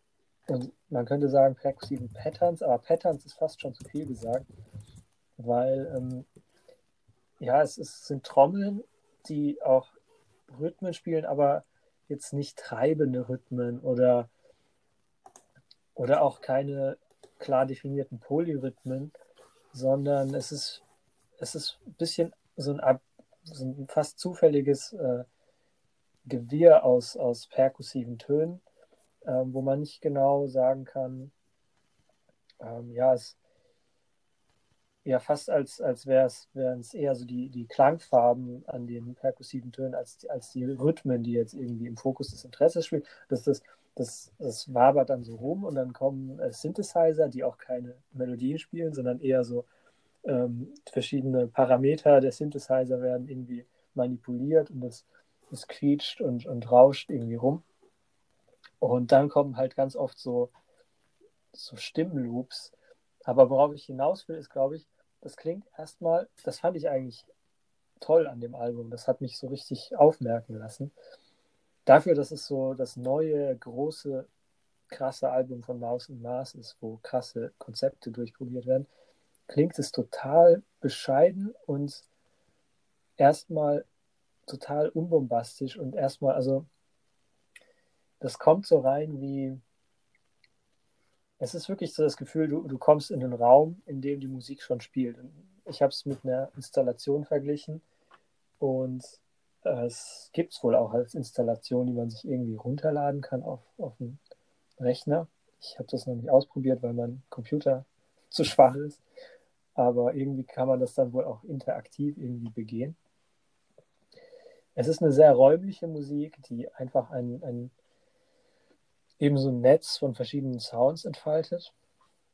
Und pro Song hat man den Eindruck, wird einfach so ein bisschen das Set verändert, aus dem sich das speist. Und es verändert sich und wird irgendwie äh, entwickelt, aber nicht nach irgendwelchen Songprinzipien, aber auch nicht nach so elektronischen Musikprinzipien, also nicht nach irgendwelchen Techno-Wiederholungsmustern äh, oder so, sondern die Musik scheint irgendwie zu machen, was sie will. Und plötzlich hast du einen treibenderen, irgendwie so einen Bongo-Rhythmus, der kurz mal irgendwie auftaucht, aber dann wieder verschwindet, ohne dass es irgendwie irgendwelche Konsequenzen hätte. Oder am Ende von dem Song, ich glaube, ich spreche über Speech and Ambulation, wo mir das aufgefallen ist, wo am Anfang, äh, wo am Ende plötzlich eine aufsteigende Sinti-Bass-Linie kommt und den Song abschließt, obwohl es vorher keine erkennbare Melodie irgendwie gab. Und das alles erzeugt halt wirklich den Eindruck, dass es irgendwie so ein selbstorganisierendes System aus Sounds ist. Und für mich ja. war die Vorstellung sofort äh, plausibel, dass es irgendeine Form von AI ist, die diese Sounds nach bestimmten Parametern moduliert und, und variiert und strukturiert. Mm. Und dann ist mir auch aufgefallen, als ich dann ein bisschen rumgelesen habe zu dem Album, dass man da irgendwie nicht so richtig äh, festlegen kann, was genau äh, sozusagen die Maschine selber gemacht hat, außer bei der Stimme. Hast du das, bist du da auch drauf gestoßen? Dass quasi die Stimme von ja. diesem äh, amerikanischen Prof, Shude Sokei, ähm, zwar sehr, also die, die setzt einfach so erzählend ein zum Teil. Manchmal wird sie als auch als Rhythmus-Ding quasi verwendet, aber manchmal erzählt sie oder liest einfach so ein Theoriefragment vor. Aber offenbar haben die einfach diese Stimme äh, so lange elektronisch irgendwie aufgenommen, bis die Maschine diese Stimme quasi gelernt hat nachzumachen. Und offenbar spricht ja. die äh, spricht der Computer quasi mit der Stimme dieses Mannes. Und das ist so der Hauptteil von, von AI, der da irgendwie einfließt. Und das könnte man tatsächlich ein bisschen als enttäuschend werten, wie du das jetzt vielleicht machst. Weil, okay, das war es jetzt und den Rest haben die irgendwie selber gemacht. Aber. Nein, das ist nicht also enttäuschend. So ein bisschen. Oder? Ja, also also, aber ich glaube, ich will jetzt eigentlich auf denselben Punkt hinaus wie du. Es ist, ich würde gerne mehr, also ich finde das nämlich auch total spannend mhm. und ich wäre gerne dabei gewesen, wie das entstanden ist, sagen wir es so, weil, weil eigentlich ist es tatsächlich total toll und da wird es jetzt wahrscheinlich auch hingekommen, ne?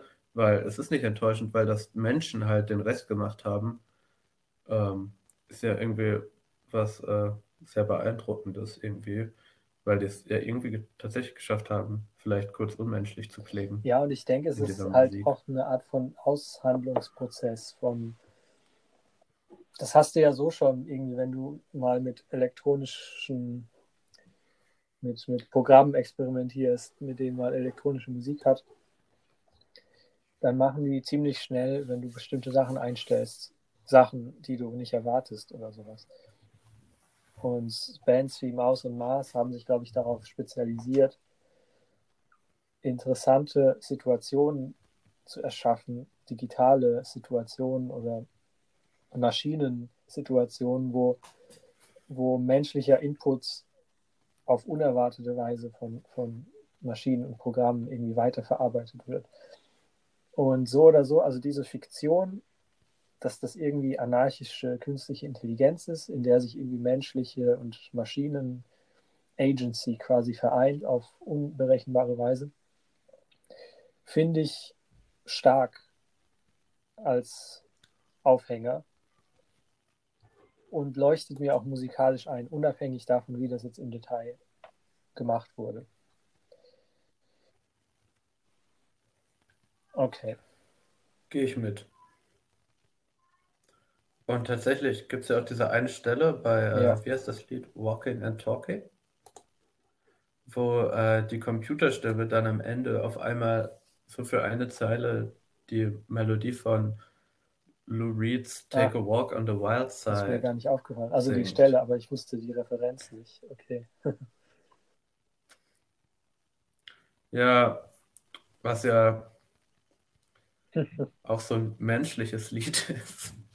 Irgendwie. Also das Lied, wo es ja um, um so Aus, AußenseiterInnen äh, in, in, äh, in New York geht in den 60ern und um ähm, Transsexuelle, die das irgendwie erstmals ausleben können und wo das erstmals so thematisiert wird und so und so ganz menschliche Findungsgeschichten irgendwie auch einfach irgendwie mit so dieser coolen Outsider-Ästhetik. Ähm, und auf einmal singt er das, ne? Und das ist auf einmal da und man hat es überhaupt nicht kommen sehen Mhm. und dann ist es auch wieder weg. Und das ist auch so ein sehr, ja, es, das Album verwirrt einen irgendwie, würde ich mal sagen, manchmal. Und das ist irgendwie was sehr Schönes, finde ich, in solchen Momenten. Also es ist auch einfach eine total schöne Stelle, weil es ja die ganze Zeit total, äh, ja, atonal ist irgendwie auf eine Art irgendwie und auf einmal ergeben sich da so ganz klassische Harmonien, auch wenn die halt sehr äh, aufgebrochen äh, gespielt sind von den äh, Synthesizern. Ja, und ähm, Aber genau, das ja, sind so kleine Momente, diese kleinen wo das so Momente aufblitzt. sind aber so faszinierend, weil sie eben unvorhersehbar sind. Also es ist halt, es ist halt nicht ableitbar aus dem, was da vorkommt. Und trotzdem macht es irgendwie Sinn. Also es ist wie, als würde man, als hätte man irgendwie so ein äh, durcheinander gemischtes Puzzle vor sich und das sich irgendwie so bewegt und plötzlich entsteht ein Bild, das irgendwie total Sinn macht und schön ist und verschwindet dann aber wieder im Chaos. Und ähm, aber selbst diese chaotischen Aspekte, also was, was, was ich so krass fand, ist äh, so, eine, so, eine, so eine extreme Wärme an dem Album. Also es hat so was sehr Sonniges, irgendwie Organisches, So genau. was Organisches, ne? Das hat man auch schon auf den früheren Alben von Maus und Mars, dass die dieses Synthesizer-Geblubber immer sehr organisch und, und, und warm klingt. Und hier, hier ist es aber noch, noch stärker mit so einem erdigen Gefühl irgendwie so. Ich weiß nicht, ist schwer zu sagen. Wahrscheinlich hat es mit diesen, mit diesen Percussion-Sounds zu tun. Ähm, und wenn man jetzt überlegt, dass das sozusagen, das ist ja schon auch irgendwie ein performativer Beweis dessen, was die machen, was die behaupten, theoretisch auf diesem Album. Also das lange Zeit wird, wurde ja elektronische Musik so betrieben, dass das Maschinelle und Unmenschliche irgendwie hervorgehoben wurde. Also Industrial, auch Techno, wo man sozusagen Körper dem Diktat des Four to the Floor Beats unterworfen hat. Sowas. Ja. Und wenn die jetzt theoretisch behaupten, dass Maschinen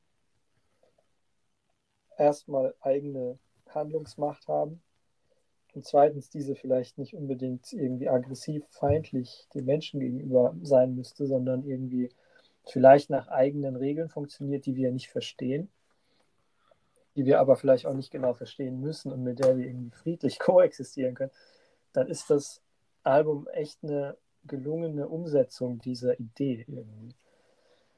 Ähm, Es gibt ja diese Form Hm. des Fraktals in der Natur. Und das ist ja so eine symmetrische Form.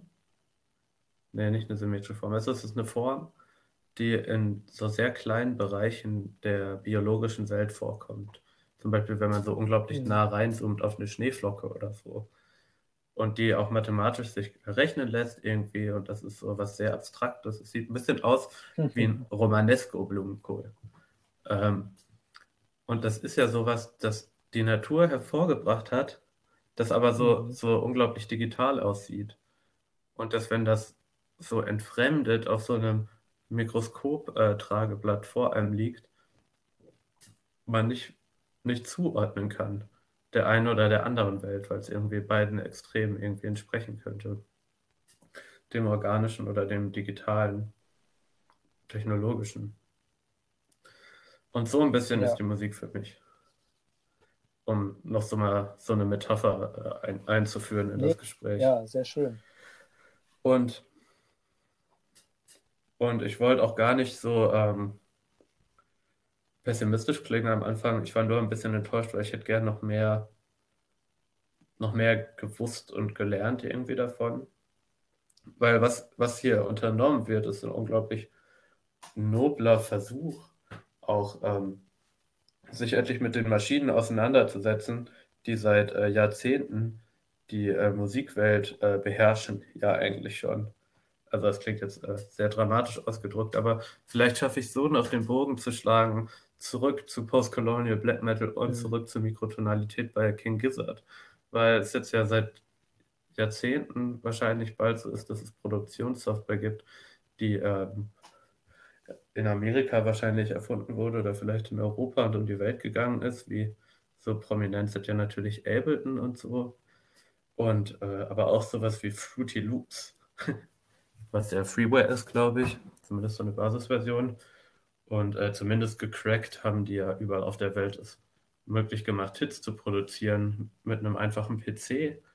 Und einerseits ist das natürlich so ein Demokratisierungszug um die Welt, der jedem und jeder irgendwie ermöglicht, einen Hit zu produzieren, nur mit dem Laptop und, äh, und Computer spielen halt in allen Produktionsprozessen so eine große Rolle und es wird, glaube ich, nicht so viel äh, von vernünftigen Leuten drüber nachgedacht, ähm, mhm.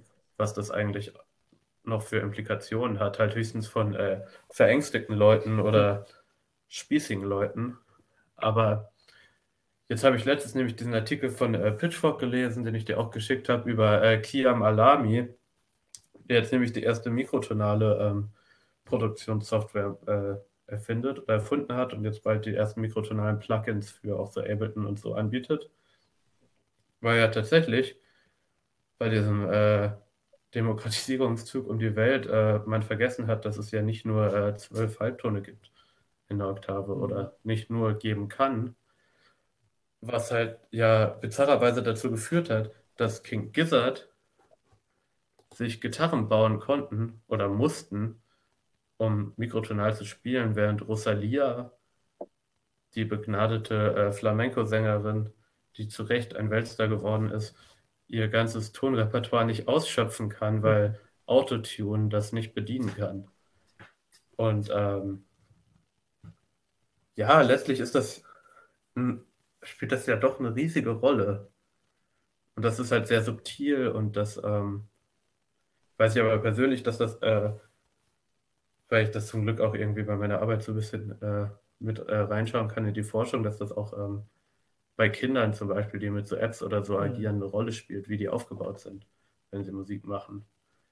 Und es ist einfach äh, total spannend, das jetzt mal zu hinterfragen, weil der Einfluss äh, mag sehr subtil erscheinen und das ist immer so was, was beim einzelnen Künstler dann vielleicht nichts Schlimmes ist. Aber du hast es eben schon gesagt, diese Maschinen, wenn du die irgendwie eingestellt hast, dann machen die irgendwas. Und das muss man jetzt irgendwie nicht verteufeln so und das will ich auch nicht, aber dass sich damit auseinandergesetzt wird, ist auf jeden Fall ein sehr guter Ja, ich meine, bei Maus und Mars ist es, wie du schon gesagt hast, auch immer noch so ein bisschen so eine Laborsituation, die man jetzt, wo man sich schwer vorstellen kann, wie das jemand Normalsterbliches irgendwie rekreieren könnte am eigenen Laptop oder so. Äh, aber es, es öffnet auf jeden Fall einen wichtigen Denkraum oder so. Das wäre ja auch sowas, was um nochmal ein bisschen drauf zu bashen, was diese ganzen Hauntology-TheoretikerInnen nicht äh, be begutachten, ja, dass, dass ähm, diese ganze Musik, mit der wir jetzt gerade zu tun haben, auch noch auf ziemlich engen Bahnen verläuft und auch technisch noch sehr äh, ja, limitiert ist in ihren Möglichkeiten von solchen ziemlich zufälligen Entwicklung, ähm, dass wir halt auch rein technisch noch beschränkt sind von, von Synthesizern, die irgendwann in den 70ern, 80ern entwickelt wurden. Ähm, und dass auch da einfach wir auf diese Weise noch, noch äh, Schwierigkeiten haben, neue musikalische Formen vielleicht zu entwickeln und sowas. Also ich kann das ein bisschen an mir selber äh, nachvollziehen, weil ich habe wahrscheinlich jetzt vor 15 Jahren oder so mal angefangen mit, mit Ableton rum zu experimentieren. Und das ist, das Programm ist so benutzerfreundlich, aber auch irgendwie so tückisch, dass es dich sehr schnell an seine Forderungen so gewöhnt. Also es hat schon brutal viele Möglichkeiten, aber du fängst an, in so Blöcken zu denken, musikalisch irgendwie, weil du, du komponierst die Musik in kleinen Blöckchen und aus dieser Blocklogik ist es so schwierig auszubrechen. Theoretisch könntest du äh, irgendwie polytonal, ähm, polyrhythmisch denken, aber das ist irgendwie, spürt man, es geht, geht ein bisschen gegen die Logik von diesem Programm. Ja, was halt so Programme anbieten, ist halt so eine Bequemlichkeit. Ja. Und ähm, die macht es einem ja, manchmal also zu einfach. Ich habe zum Beispiel äh, nie geschafft, Sachen, die ich ohne Computer mache, dass ich irgendwie an der Gitarre ausprobiere, irgendwie zu übersetzen in etwas, was ich am Computer mache. Da gibt es irgendwie, also ich bin auch kein guter Musiker, also man kann das schon überwinden, diese Hürden. Aber ja, man hat schon das Gefühl, dass diese Programme sehr viel vorentscheiden oder sehr viel Vorentscheidungen treffen, so in ihrer, in ihrem Design, in ihrer, in ihrer Gestaltung. Ähm, Voll. Ja, also das ist wirklich das, was ich äh, jetzt auf der Metaebene äh, am beeindruckendsten oder am wichtigsten finde, mhm. dass dieser Schritt gemacht wird von dem Album. Mit einem Blick auf die Uhr müssen wir jetzt langsam zum Ende kommen. Fürchte ich. Ja, du hast ja alle Fäden soweit ganz gut nochmal zusammengeführt. Ich habe das Gefühl, das hängt alles irgendwie ja. noch tiefer, diese drei Alben hängen irgendwie noch tiefer zusammen, als wir gerade angesprochen haben. Voll. Da könnte man auch noch ewig weitermachen. Das Schöne ist, wir haben uns ja nicht zum letzten Mal gesprochen und ich bin mir sicher, da werden bald noch so ein paar Alben kommen, ja, die dann scheint so irgendwie das, was wir gehofft haben, dass sich das eine so ein bisschen aus dem anderen ergibt, scheint tatsächlich einzutreten. Bewahrheitet sich. Ja, äh, tolles Album, auf jeden Fall. Äh, lohnt sich das, sich mal anzuhören, auch wenn es niemandes Lieblingslieder enthalten wird. Ich glaube, das habe ich schon letzte Folge gesagt zu Burgos Bowling. Aber äh, es bleibt dabei. In diesem Sinne,